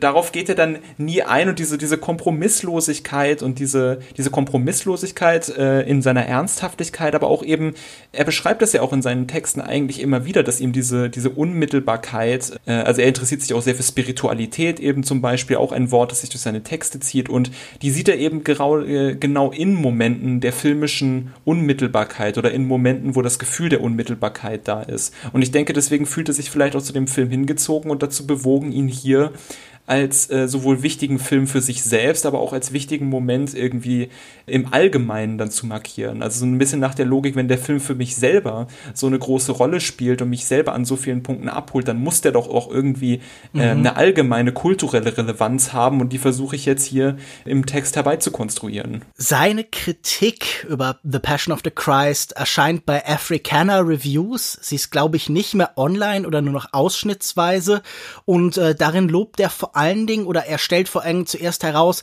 dass dies nun der erste katholische Jesusfilm wäre. Davor wären alle entweder protestantisch oder ökumenisch gewesen. Also er geht dann durch eine Liste von Pasolini, den er also als, als marxistische Parabel beschreibt. Scorsese's The Last Temptation of Christ, der das Lapsed Catholic so ein bisschen heraushebt, also der die Distanz zum Katholizismus betont, die irgendwann entstanden ist und den er dann mit Kevin Smiths Dogma vergleicht. Auch etwas kurios, aber nun gut. Aber auch Sachen wie King of Kings und The Greatest Story Ever Told sagen ihm nicht zu. Er lobt diesen Film, gerade aus diesen Aspekten, die wir vielleicht jetzt gerade schon beschrieben haben, und er beschreibt ihn auch durch die Dimension, dass er das Gefühl hat, der löst sich von so einer Tradition. Also das, das finde ich ganz widersprüchlich. Vielleicht zitiere ich das hier kurz.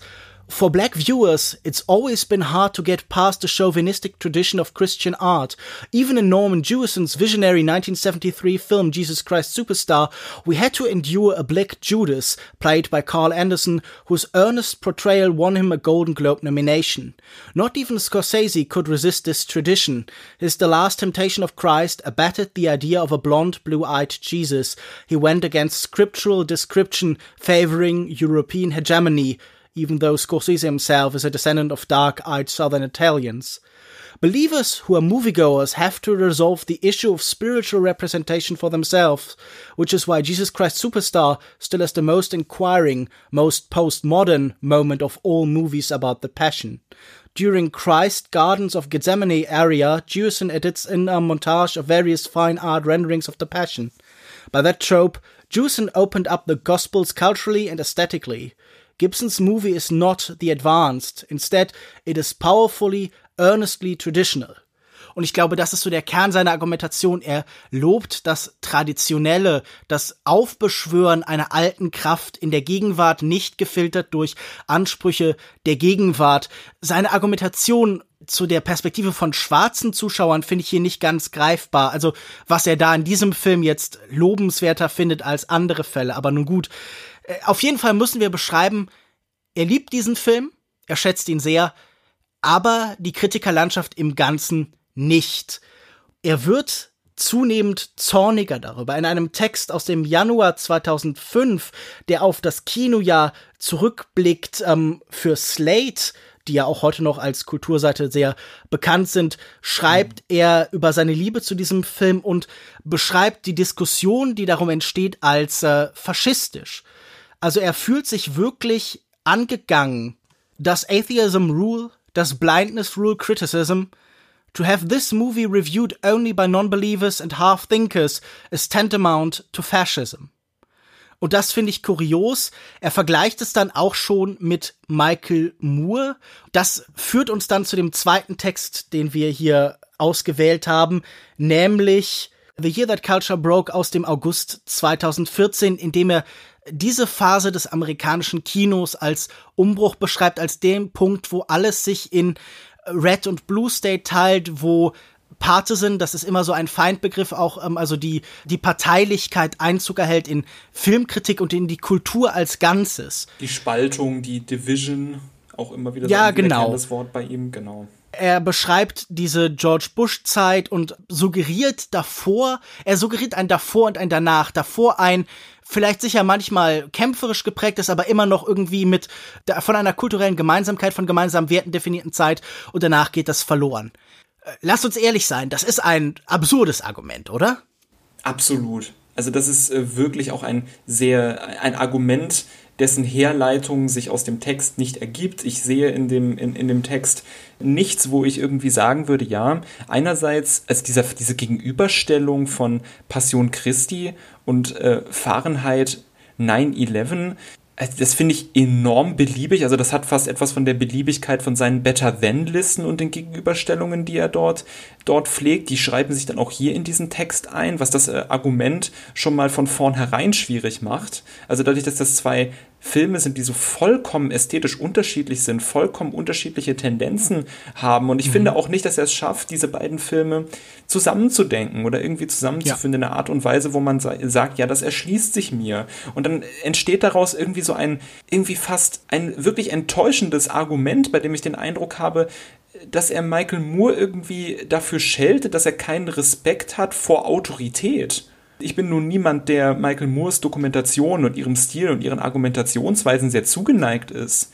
Aber die Art und Weise, wie Armand White das beschreibt, also es ist ja fast so, als würde er, also als würde er George Bush selbst als den gemarterten Christus inszenieren wollen, der jetzt hier von Michael Manns Kamera irgendwie belästigt und malträtiert wird, als wäre Michael Moore äh, die weiße Gestalt mit dem deformierten Baby in der Hand. Ja, beziehungsweise Mel Gibson ist natürlich auch ein moderner Christus, oder? Natürlich. Auch der wird ja völlig zu Unrecht von der Presse angegangen.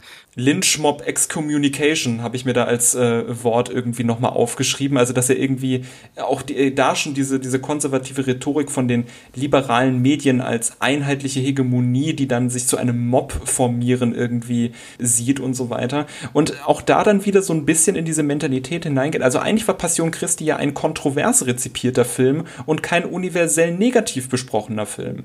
Und das versucht er jetzt aber im Sinne seines Argumentes so darzustellen, um einen kulturellen Wendepunkt herbeizureden, den es aus meiner Sicht so gar nicht gab. Ja, tatsächlich. Also die Beliebigkeit des Arguments hast du ja schon hervorgehoben und sagen wir die Chronologie des Ganzen oder sagen wir die Kausalität des Ganzen leuchtet mir nicht ein, weil er beschreibt Nein. die negativen Kritiken für die Passion Christi fast so als eine, eine Rache des liberalen Establishments für die Wahl von George Bush. Und das zieht sich dann durch diesen Text. Er reiteriert dieses Argument immer und immer wieder, dass da irgendwie jetzt eine Kaste, eine Elite sitzt, die sich rächt dafür, dass sie verloren hat.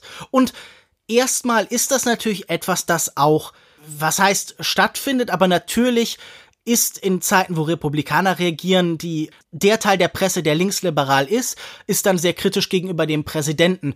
Man hat das Gefühl, man wechselt sich so immer ab damit, wer jetzt sagt, hey, aber man muss das Amt des Präsidenten doch schützen und wer sagt, nein, nein, aber der, dieser Präsident ist jetzt in besonderem Maße schlimm. Man merkt schon eine Wechselwirkung, aber ich würde sagen, die ist natürlich viel früher historisch zu verorten. Also in dem Moment, Absolut. in dem zum Beispiel die 80er und Reagan und Nixon und derartige Gestalten existieren, haben wir auch diese Form von Kulturkampf, die einfach immer nur neu aufgelegt wird. Er schreibt das Ganze in die Publikation eines Mannes in Form von William F. Buckley, der der Kulturkämpfer par excellence war, der berühmt geworden ist für seine kulturkämpferische Position und der reagiert auf das Scheitern eines rassistischen Amerikas, zum Beispiel die Bürgerrechtsbewegung im vollen Maße einzudämmen. Und deshalb ist es eigentlich grotesk. Und auch dieses Nebeneinanderstellen von einer unfairen Presse, weil man kann ihm ja nun vieles andichten, aber fair ist er als Kritiker selten. Das ja. finde ich auch überhaupt nicht ein Problem, sondern ich mag ihn in der Art, wie er zuspitzt. Ich mag ihn gerade in dem Moment, in dem er Filme, die von allen geliebt werden, dann doch eben auf die Schlachtbank führt und sagt, nein, ihr Fanboys. Also ich habe heute Morgen die erscheinenden Kritiken zu Dune von Denis Villeneuve gelesen und die Reaktionen auf David Ehrlich, den ich ja nun überhaupt nicht schätze als Kritiker, aber der eine negative Kritik geschrieben hat und was darunter dann irgendwie passiert ist, das finde ich wieder mal erschreckend. Also es ist ja nicht so, als wären nicht Teile der Phänomene, die Armand White beschreibt, nämlich also Fanboys, die also eine Art fast religiöse Einheit in der Liebe für ihren Film schaffen wollen. Und nur noch in bestimmten, entschuldige Lukas, äh, nur noch in bestimmten Diskursformeln ja auch irgendwie agieren können. Also die gar nicht aus ihr, aus den Diskursmechaniken, die sie scheinbar irgendwie eingeübt haben, irgendwie heraustreten können und eigentlich. Ja, ist reflexartig. Also genau, so eine reflexartige Ausübung von bestimmten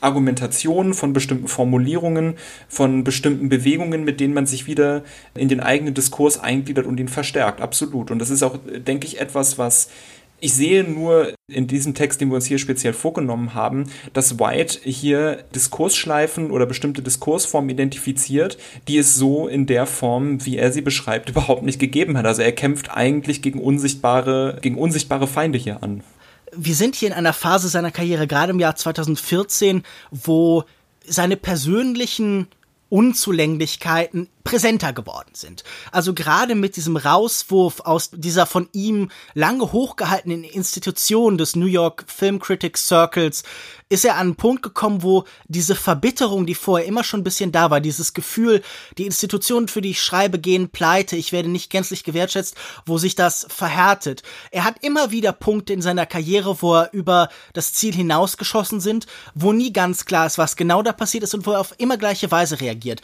Ein berühmtes Beispiel das wir ja auch irgendwie uns angeschaut haben, ist Noah Baumbach ist einer der Regisseure, die er überhaupt nicht schätzt. Mhm. Und das finde ich erstmal nicht schlimm. Er hat aber dann in einer frühen Kritik, in der zum zweiten Film von Noah Baumbach geschrieben, seine Mutter hätte ihn besser abgetrieben in genauso drastischen Worten eigentlich. Und das ist dann irgendwann gegen ihn verwendet worden als, hey, war vielleicht nicht cool, dass du das gesagt hast, das ist ein bisschen daneben. Und er hat das dann verweigern wollen, bis dann Leute auf dem Archiv das heraus befördert haben. Ich glaube, in diesem Fall war es äh, Jay Hoberman, der ohnehin so einer seiner großen Konkurrenzfiguren halt irgendwie darstellt im Lauf seiner Karriere. Und ich habe das Gefühl, im Jahr 2014 ist es in besonderem Maße präsent. Da wird er immer und immer wieder auf eine persönliche Weise auch angegangen, wegen Verfehlungen, die man sicher auch durchaus kritisieren kann. Und er konstruiert daraus einen kulturellen Block. Er macht die persönliche Kritik an sich, die er erfährt im Internet, formt er zu einer kulturellen Kraft.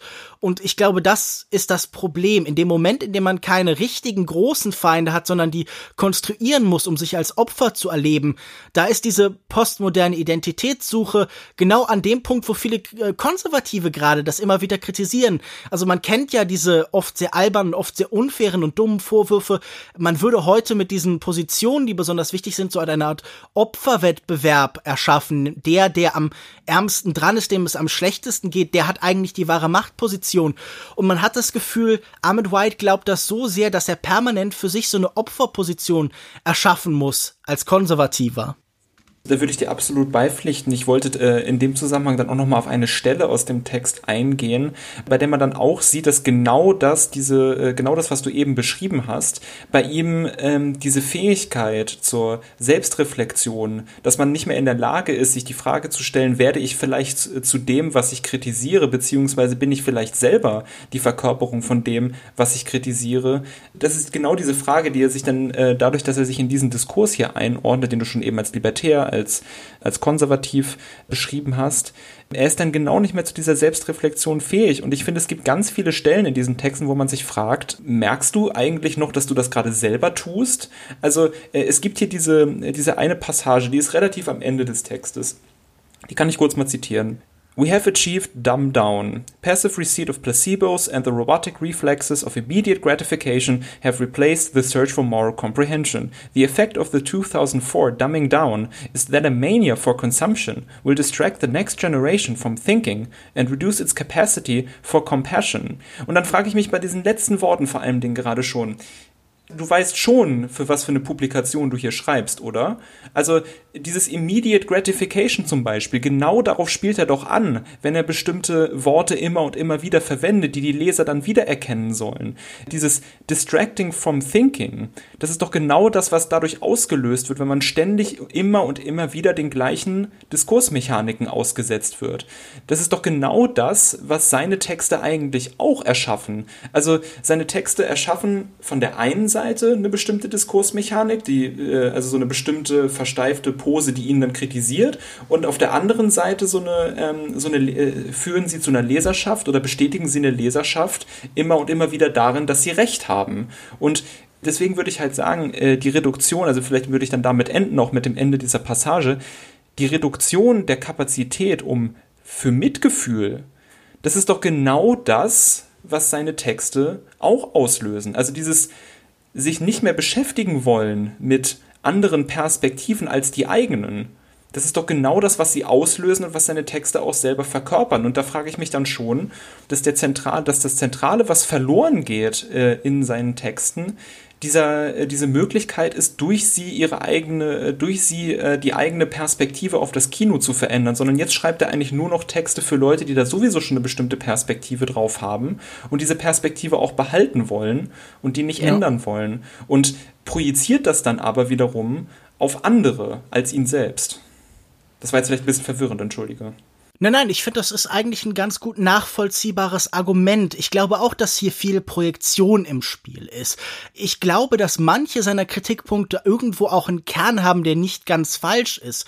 Es ist ja nicht, nicht so, als wäre nicht ein bestimmter Teil der Kulturlandschaft tendenziell eher linksliberal geprägt, mit Abgrenzungen nach links und nach rechts und dass da auch vielleicht manchmal eine gewisse Selbstgefälligkeit ist und so. Aber ich glaube, all diese Diagnosen müsste er doch dann genauso auch für Teile des konservativen Lagers Absolut, stellen. Also. Ja. diese Idee, dass er so ein dass er ideologiefrei, dass er neutral ist, die zieht sich ja durch viele dieser Texte und das mhm. ist ja mhm. nun sehr kurios, wenn er sich dann oft dann doch auch so eine Bekenntnislogik bei ihm, er bekennt sich zu bestimmten Dingen, ohne sich ganz damit so davon vereinnahmt werden zu wollen und das funktioniert dann irgendwann nicht mehr. Und ich finde auch irgendwie, da verliert dann auch für mich das Ganze den Wert. Also natürlich ohnehin schaue ich auf das, was er so politisch schreibt in den letzten Jahren, seine Zuneigung zu Donald Trump, die sich dann auch in einem Buchtitel wie Make Spielberg Great Again zum Beispiel wiederfindet, aber auch so wahnsinnig kuriose Sachen, wie dass er die Parkland Kids, also die Überlebenden dieses, äh, dieses Attentats, so als, als Schauspieler begreift. Da nähert er sich ja nun wirklich den Alex Joneses dieser Welt, den randständigen Figuren, den Extremisten, will ich doch ehrlich sagen. Und das sind dann auch Positionen, die, die spielen nicht immer in die Kunst herein, die spielen nicht immer in seine Kritik hier rein, aber man hat da das Gefühl, da verlieren sich die Nuancen und da, wie gesagt, wie du schon beschrieben hast, da wird es dann formelhaft. Lass uns das doch vielleicht ein bisschen erproben an dem letzten Text, an der letzten Kritik, die wir hier ausgewählt haben. Wir haben zu allerletzt uns überlegt, wir sprechen über einen aktuellen Text, nämlich über seine Kritik zu Dragged Across Concrete. Lass uns da vielleicht wieder ganz kurz im Vorfeld über den eigentlichen Film sprechen. Ich habe Dragged Across Concrete jetzt erst vor kurzem zum ersten Mal gesehen, noch nicht für die Sendung, sondern ganz unabhängig davon und war eigentlich sehr angetan. Wie ging es dir denn mit diesem sicher auch umstrittenen Actionfilm von S. Craig Saylor? Mir geht es tatsächlich ähnlich. Also ich fand diesen Film tatsächlich, also ich hatte an sich bei all dem Diskurs und den Texten, die ich schon vorher über die Filme von S. Craig Sala äh, gelesen hatte, dass der irgendwie so als, dafür sind dann auch wieder sehr formelhafte äh, Beschreibungen halt irgendwie immer wieder dabei. Da kommt immer und immer wieder dieses Wort Provokateur und dann immer wieder diese Einordnung in äh, neurechte Diskursformen, äh, die seinen Filmen mhm. zugeschrieben wird und das kehrt auch in all den in ganz vielen Texten über ihn wird das immer und immer wieder erwähnt. Und dann habe ich den Film gesehen und ganz stark den Eindruck gehabt, dass es überhaupt nicht schwer ist, den Film außerhalb von Provokationselementen und außerhalb von neurechten Ideen über Männlichkeit, Geschlechterfragen im Allgemeinen und so weiter zu lesen. Ich finde, der Film bietet abseits dessen sehr viel, was dann vielleicht wieder durch die formelhaften Diskurse der Filmkritik unsichtbar wird oder übersehen wird. Und das fand ich durchaus interessant.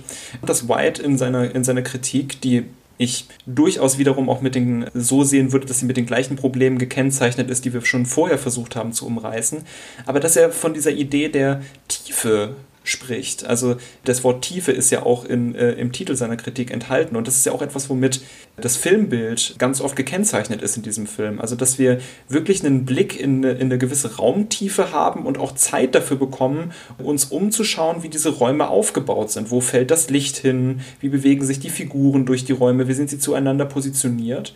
Und das hatte ich nach all den Texten, die ich über Sala und seine Filme gelesen hatte, so nicht erwartet, dass das hier ein zentrales Element ist. Aber ich finde, dass White da vielleicht auch gar nicht mal mit Absicht, denn er spricht ja von Spiritual Depth in diesem Zusammenhang, aber dass er vielleicht mit diesem Wort der Tiefe auf etwas, ähm, etwas stößt, was diesen Film irgendwie zentral ausmacht und vielleicht auch interessant macht. Also, dass wir so auch Momente bekommen, uns auch in Distanz zu den Figuren zu sehen und vielleicht dann auch zu einer Position zu bekommen, wo wir beschreiben können, in welchen Strukturen sie stehen, wie sie sich bewegen, wie sie, welche Verhältnisse sie zueinander haben und warum sie so handeln, wie sie handeln, eben strukturbedingt. Und das finde ich ist eine Perspektive, die gerade durch diese Raumtiefe aufgemacht wird und White hat da vielleicht mit diesem Wort einen Punkt. Ich finde nämlich auch, dass diese Kritik eigentlich ein ganz interessantes Beispiel dafür ist, was uns jemand wie Armand White auch mit all seinen massiven und absolut kritikwürdigen Problemen bieten kann. Denn du hast recht, genau wie er an vielen Stellen formelhaft gerät bei einer bestimmten Art von Film, die vielleicht von, keine Ahnung, Kritikern von IndieWire und Slant und Slate und vergleichbarem Vox oder sowas geschätzt werden, wo die sich vielleicht dann tiefer einarbeiten können und er sich die Zähne ausbeißt, hat er im Umkehrschluss die Fähigkeit, einem solchen Film sich besser anzunähern, weil der irgendwie als konservativ kodiert ist. Ich will ganz ehrlich sein, mit S. Craig Zeller möchte ich nicht befreundet sein. Das ist ein unangenehmer Mensch, der unangenehme Dinge sagt, denen ich nicht zustimme und er drückt die auch manchmal in seinen Filmen aus und auch dann stimme ich ihnen nicht zu. Gleichzeitig ist in diesen Filmen aber durchaus mehr. Und ich finde, ein mehr, das er beschreibt äh, oder das er ähm, ausdrückt, ist genau das, was hier, was hier Armand White tatsächlich auch irgendwie findet. Da ist irgendwie ein Gefühl von existenzieller Tiefe, von Spiritualität, das sich durch diesen Film zieht. Eine Wärme, die bei aller Grausamkeit diese Figuren manchmal verbindet. Ich würde sagen, blind ist Armand White, dass dieser Film auch Momente hat, die eine nihilistische Qualität haben, die eine, ja. einen Zynismus haben, eine Grausamkeit, bei der man sich fragt, welchem Zweck dient sie. Und ich finde aber, er findet doch eine ganz gute Möglichkeit, das auszudrücken, indem er sagt, okay, auch in besonders absurden Situationen ist da eine Nähe zwischen den Figuren und eine Sehnsucht einander zu verstehen. Und ich glaube, da ist tatsächlich dann doch auch wieder die Empathie da. Empathie ist, glaube ich, ein wichtiges Gut, das uns heute in der Gegenwartskritik manchmal ein bisschen abhanden kommt. Also es ist manchmal nützlich, Stimmen wie Armand White zu lesen, um Kurzschlussreaktionen irgendwie zu vermeiden. Er ist manchmal genauso formelhaft wie jeden, den er kritisiert, wahrscheinlich formelhafter, aber er hat Momente, in denen eine Nähe da ist, wo er dann tiefer eindringen kann als andere. Und das ist, glaube ich, etwas, das mich an diesen Film herangebracht hat. Und ich finde auch eine Beobachtung von ihm sehr wertvoll. Er sagt einmal, most Hollywood movies post Tarantino distract us from viewing American life as an unique experience und er sagt vorher, das ist vielleicht das, was ich wichtiger fand, at last, we have an American filmmaker who has experienced Tarantino and got past it. Und da ist was dran. Denn mhm. S. Craig Saylor ist nicht in dem Maße postmodern, wie das vielleicht Tarantino ist. Er ist jemand, der immer was Klassizistisches und immer etwas Modernistisches in sich trägt. Und diese Feststellung über den Film habe ich ehrlich gesagt nirgendwo sonst gelesen. Die Art, wie er einen Rückgriff macht, ohne dabei automatisch regressiv zu sein. Und ich glaube, es wäre nützlich, wenn wir mehr Kritiker hätten, die solche Details bemerken und die auch tatsächlich, wie schon angesprochen, die Zärtlichkeit in so einem Film bemerken und nicht reflexartig sagen, der stellt die falsche Männlichkeit aus, der ist, der stellt die Konflikte zwischen einem weißen und einem schwarzen Amerika aus auf eine Weise, die uns missfällt. Deshalb ist er automatisch schlecht und rassistisch. Ich glaube nicht, dass das in dem Maße passiert. Ich glaube, dass S. Craig Saylor an vielen Stellen sehr gelobt worden ist und der ist ja jetzt auch bei zum Beispiel den Aggregator-Plattformen, die jemanden wie Armand White so groß gemacht haben, mhm. nicht so negativ bewertet, wie man das sich vielleicht denken könnte, sondern er wird ja eigentlich ambivalent aufgenommen. Aber diese Tendenzen gibt es durchaus und es wäre schön, wenn ihnen öfter entgegengewirkt wird. Ich wünschte nur, man hätte dafür flexiblere und mutigere Kritiker als Armand White. Ja, äh, das äh, würde ich mich anschließen. Also was ich äh, an den Passagen, die ich auch noch zitiert hätte, die du jetzt zitiert hast, interessant finde, ist dieser, dieser Aspekt, der er nennt es einmal Americanness und dann American Life. Also das ist ja auch etwas, was sich durch seine Texte zieht, diese Suche danach, was man als Kern, als Essenz des Amerikanischen, der amerikanischen Kultur bezeichnen kann. Und das ist ja auch etwas, was ihn dann irgendwie besonders interessiert an den Filmen, die er ganz besonders oft erwähnt, an denen er sich äh, ganz besonders oft äh, abarbeitet, aber auch wenn er sich mit Musikvideos beschäftigt oder sowas. Also er beschäftigt sich immer mit Dingen, die mit Gegenständen, die aus äh, seinem Eindruck heraus Kerne der amerikanischen Kultur verkörpern und repräsentieren, anhand deren man bestimmte Leitlinien bezeichnen kann und sehen kann. Und das wäre dann eben ja auch hier gerade äh, in Direct Cross Concrete sehr interessant, weil man dann auch sagen könnte, mit, dem, mit der Perspektive von Armand White, hier geht es um die Spezifik der amerikanischen Kultur. Was ist denn laut Drake Across Concrete die Spezifik der amerikanischen Kultur, ihre Leitlinie? Naja, es ist Gewalt. Gewalt, die selbst in der Gegenwart, dieser Film spielt ja auch sehr stark mit seiner Gegenwärtigkeit, wenn wir uns die Großstadt-Handlungsorte äh, und so weiter angucken. Also das sind ja ausgestellt gegenwärtige Orte, in denen dann aber immer wieder diese, äh, nennt ihr auch den Western und den Kriminalfilm, also in denen dann genau diese ja. Gewalt, aber immer genau diese Gewalt wieder losbricht. Und das ist ja interessant sozusagen, dass äh, White hier äh, jemand, der ja auch durch seinen Konservatismus und die Diskurse, in denen er steht, aus einem gewissen Patriotismus. Total. Deshalb liebt er ja auch Spielberg, weil er ihm in denen gespiegelt sieht. Genau. Und dann ist es aber interessant, dass er dann hier, dadurch, dass er diesen Diskurs so übermäßig affirmiert, sich so übermäßig identifiziert mit diesem Diskurs, auf einmal durch seinen Text eine Perspektive aufmacht, wo man äh, auf einmal sagt, ja, die Konstante der amerikanischen Geschichte und der, Kul der amerikanischen Kultur ist Gewalt. Ich finde halt, es gibt zu wenig Momente, wo sich etwas aus seinen Texten emanzipiert heute. Also mhm. ich würde jetzt auch nicht sagen, nach dieser Sendung rennt los und lest seine aktuellen Texte in Out und National Review, sondern tatsächlich wäre mein erster Impuls, besorgt euch äh, zum Beispiel bei archive.org, wo das kostenlos ist, The Resistance. A 10 Years of Pop Culture That Shook the World. Genau, mit dieser schönen Anspielung. Das gefällt mir auch sehr viel besser dann. Äh, ich würde sagen, das kann man auf jeden Fall lesen und man kann immer mal wieder reinschauen, wenn man das Gefühl hat, die Meinungen, die mir da präsentiert werden, sind zu gleichförmig. Ich glaube halt, man sollte ihm nicht auf sozialen Netzwerken folgen, sondern Nein mein Eindruck ist allgemein, man kann politische Gegner je weniger man über sie eigentlich weiß, über sie persönlich, desto nützlicher sind sie, um die eigenen Gedanken herauszufordern. Je weniger man sie als Person kennt oder ihre konkreten Ansichten, desto nützlicher sind sie als Korrektiv. Und ich glaube, das sollte auch bei Armand White der Fall bleiben. Dem haben wir vielleicht ein bisschen entgegengewirkt, indem wir jetzt sehr viel von ihm noch irgendwie so hervorgegeben haben.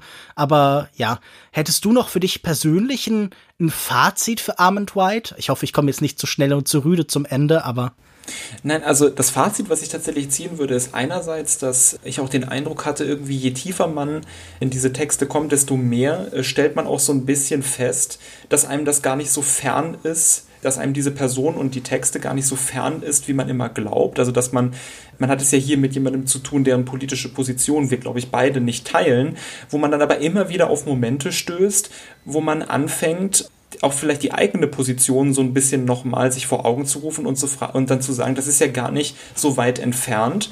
Und dann stellt man sich dann daraus, finde ich, weitergehend die Frage, wenn die eigene Position in Teilen gar nicht so weit entfernt ist von dem, was hier über die Filme irgendwie gesprochen wird oder über Filmkultur gesagt wird, dann haben diese Texte ja vielleicht auch irgendwie einen Wert, dadurch, dass sie bestimmte Elemente haben, bestimmte Details, die man immer wieder aufspüren kann, die sich so äh, verselbstständigen können, die man mhm. aus ihnen ziehen kann und vielleicht auch gegen den Strich lesen kann.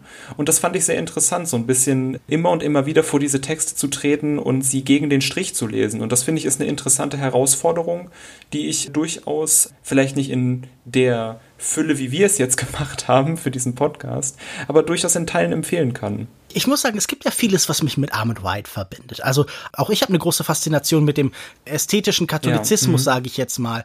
Auch ich bin oft genervt von einem Gefühl von nicht Konformität, aber von Hype. Auch ich habe das Gefühl, wir sehen oft die Marketingmechanismen direkt vor unseren Augen ablaufen. Wir sehen, wie Meinung über einen Film geformt wird und es liegt oft nicht in der Hand der Kritik, sondern eben von PR und Publizistik. Und äh, auch diese Frage von Collusion, die in den 90ern und 2000 stark beschäftigt, das Gefühl, dass die eigentliche Kritik ersetzt wird durch Reportagen und Berichte und so weiter, das ist ja nun nicht von der Hand zu weisen für große Teile der heutigen Filmlandschaft, der filmkritischen Landschaft, wenn wir uns ansehen, wie viele Setbesuche wir da haben, wie viele ersten Bilder, die gepostet werden und dann Berichte über den Trailer, da hat man schon das Gefühl, diese Kategorie von Filmkritik als Journalismus, die er immer und immer wieder hervorhebt, die ist deutlich geschwächt aus dem Lauf der Zeit hervorgegangen und es wäre sicher sinnvoll, deinen Teilen zu restaurieren. Und ich glaube, zwischen der Sehnsucht nach einer Vergangenheit, einer, einer Zukunft, die sich nie manifestiert hat,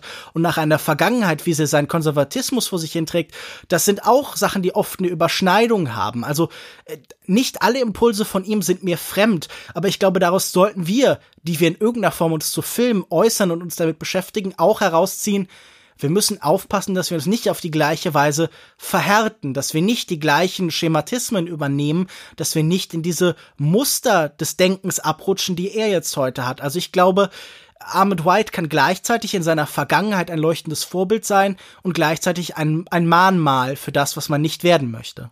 Und ich denke, das ist auch durchaus eine interessante Position, die er dann, die er dann eben hat. Also ich finde, du hast das schon schön umschrieben mit, also diese, ich finde diese ganze Karriere und diese ganzen Texte sind eigentlich auch Texte, an denen man Entwicklungen der Filmkritik ablesen kann, an denen man Entwicklungen der Filmkritik auch im ästhetischen Sinne ablesen kann. Also wie wird Filmkritik formuliert, wie wird sie geschrieben, welche Schemata und Formeln hat sie, weil ich finde, dass diese Texte auch immer wieder äh, so eine Qualität irgendwie haben, dass sie so ein bisschen dieses Formelhafte dann aber auch wieder irgendwie so vor sich hertragen und so etwas mehr darauf aufmerksam machen, als es andere Filmkritik tun würde, dass man hier gerade mit Sprache spielt und dass man irgendwie versucht, so einen bestimmten Rhythmus zu bekommen und so weiter. Und ich finde, auch dahingehend ist, äh, sind die Texte häufig hilfreich, dass man vielleicht dann auch also gerade dadurch, dass sie äh, teilweise so stark äh, schematisch sind oder so, so eine bestimmte Hang dazu haben, Formeln, rhetorische Formeln immer und immer wieder zu wiederholen, dass man selbst dann daraus mitnimmt, dass man versuchen soll, nicht formelhaft und nicht schematisch irgendwie zu werden. Also, dass sie einen darauf aufmerksam machen, wie schematisch und formelhaft Filmkritik häufig sein kann,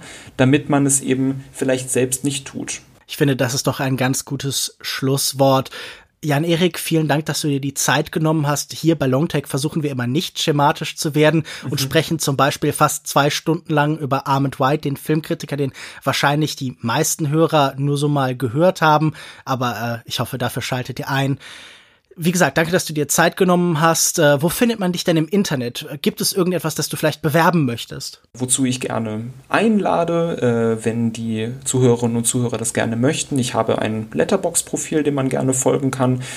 Ich habe da auch schon mal irgendwie ein paar Texte geschrieben, jetzt allerdings schon länger nicht mehr. Vielleicht werde ich da, wenn ich dazu mal wieder Zeit und Lust habe, werde ich das doch wieder so ein bisschen aufleben äh, lassen. Mein Letterbox-Profil äh, findet man unter JETH112. Ich verlinke das natürlich auch nochmal in den Show Notes. Vielen Dank. Und ähm, das wäre so ein bisschen eigentlich, das ist eigentlich der einzige Ort, wo man mich im Internet finden kann, wenn es um sozialmediale Plattformen geht. Aber den kann ich sehr gerne hier einmal kurz erwähnen. Mich findet ihr auf Twitter unter @kinomensch regelmäßig bei Publikationen wie filmstarts.de, kinozeit.de oder filmdienst.de vor allen Dingen in letzter Zeit. Ich bin Teil von dem Podcast Katz, der kritische Filmpodcast und von Kulturindustrie. Dann bleibt mir jetzt nur noch zu sagen Tschüss und bis zum nächsten Mal. Tschüss.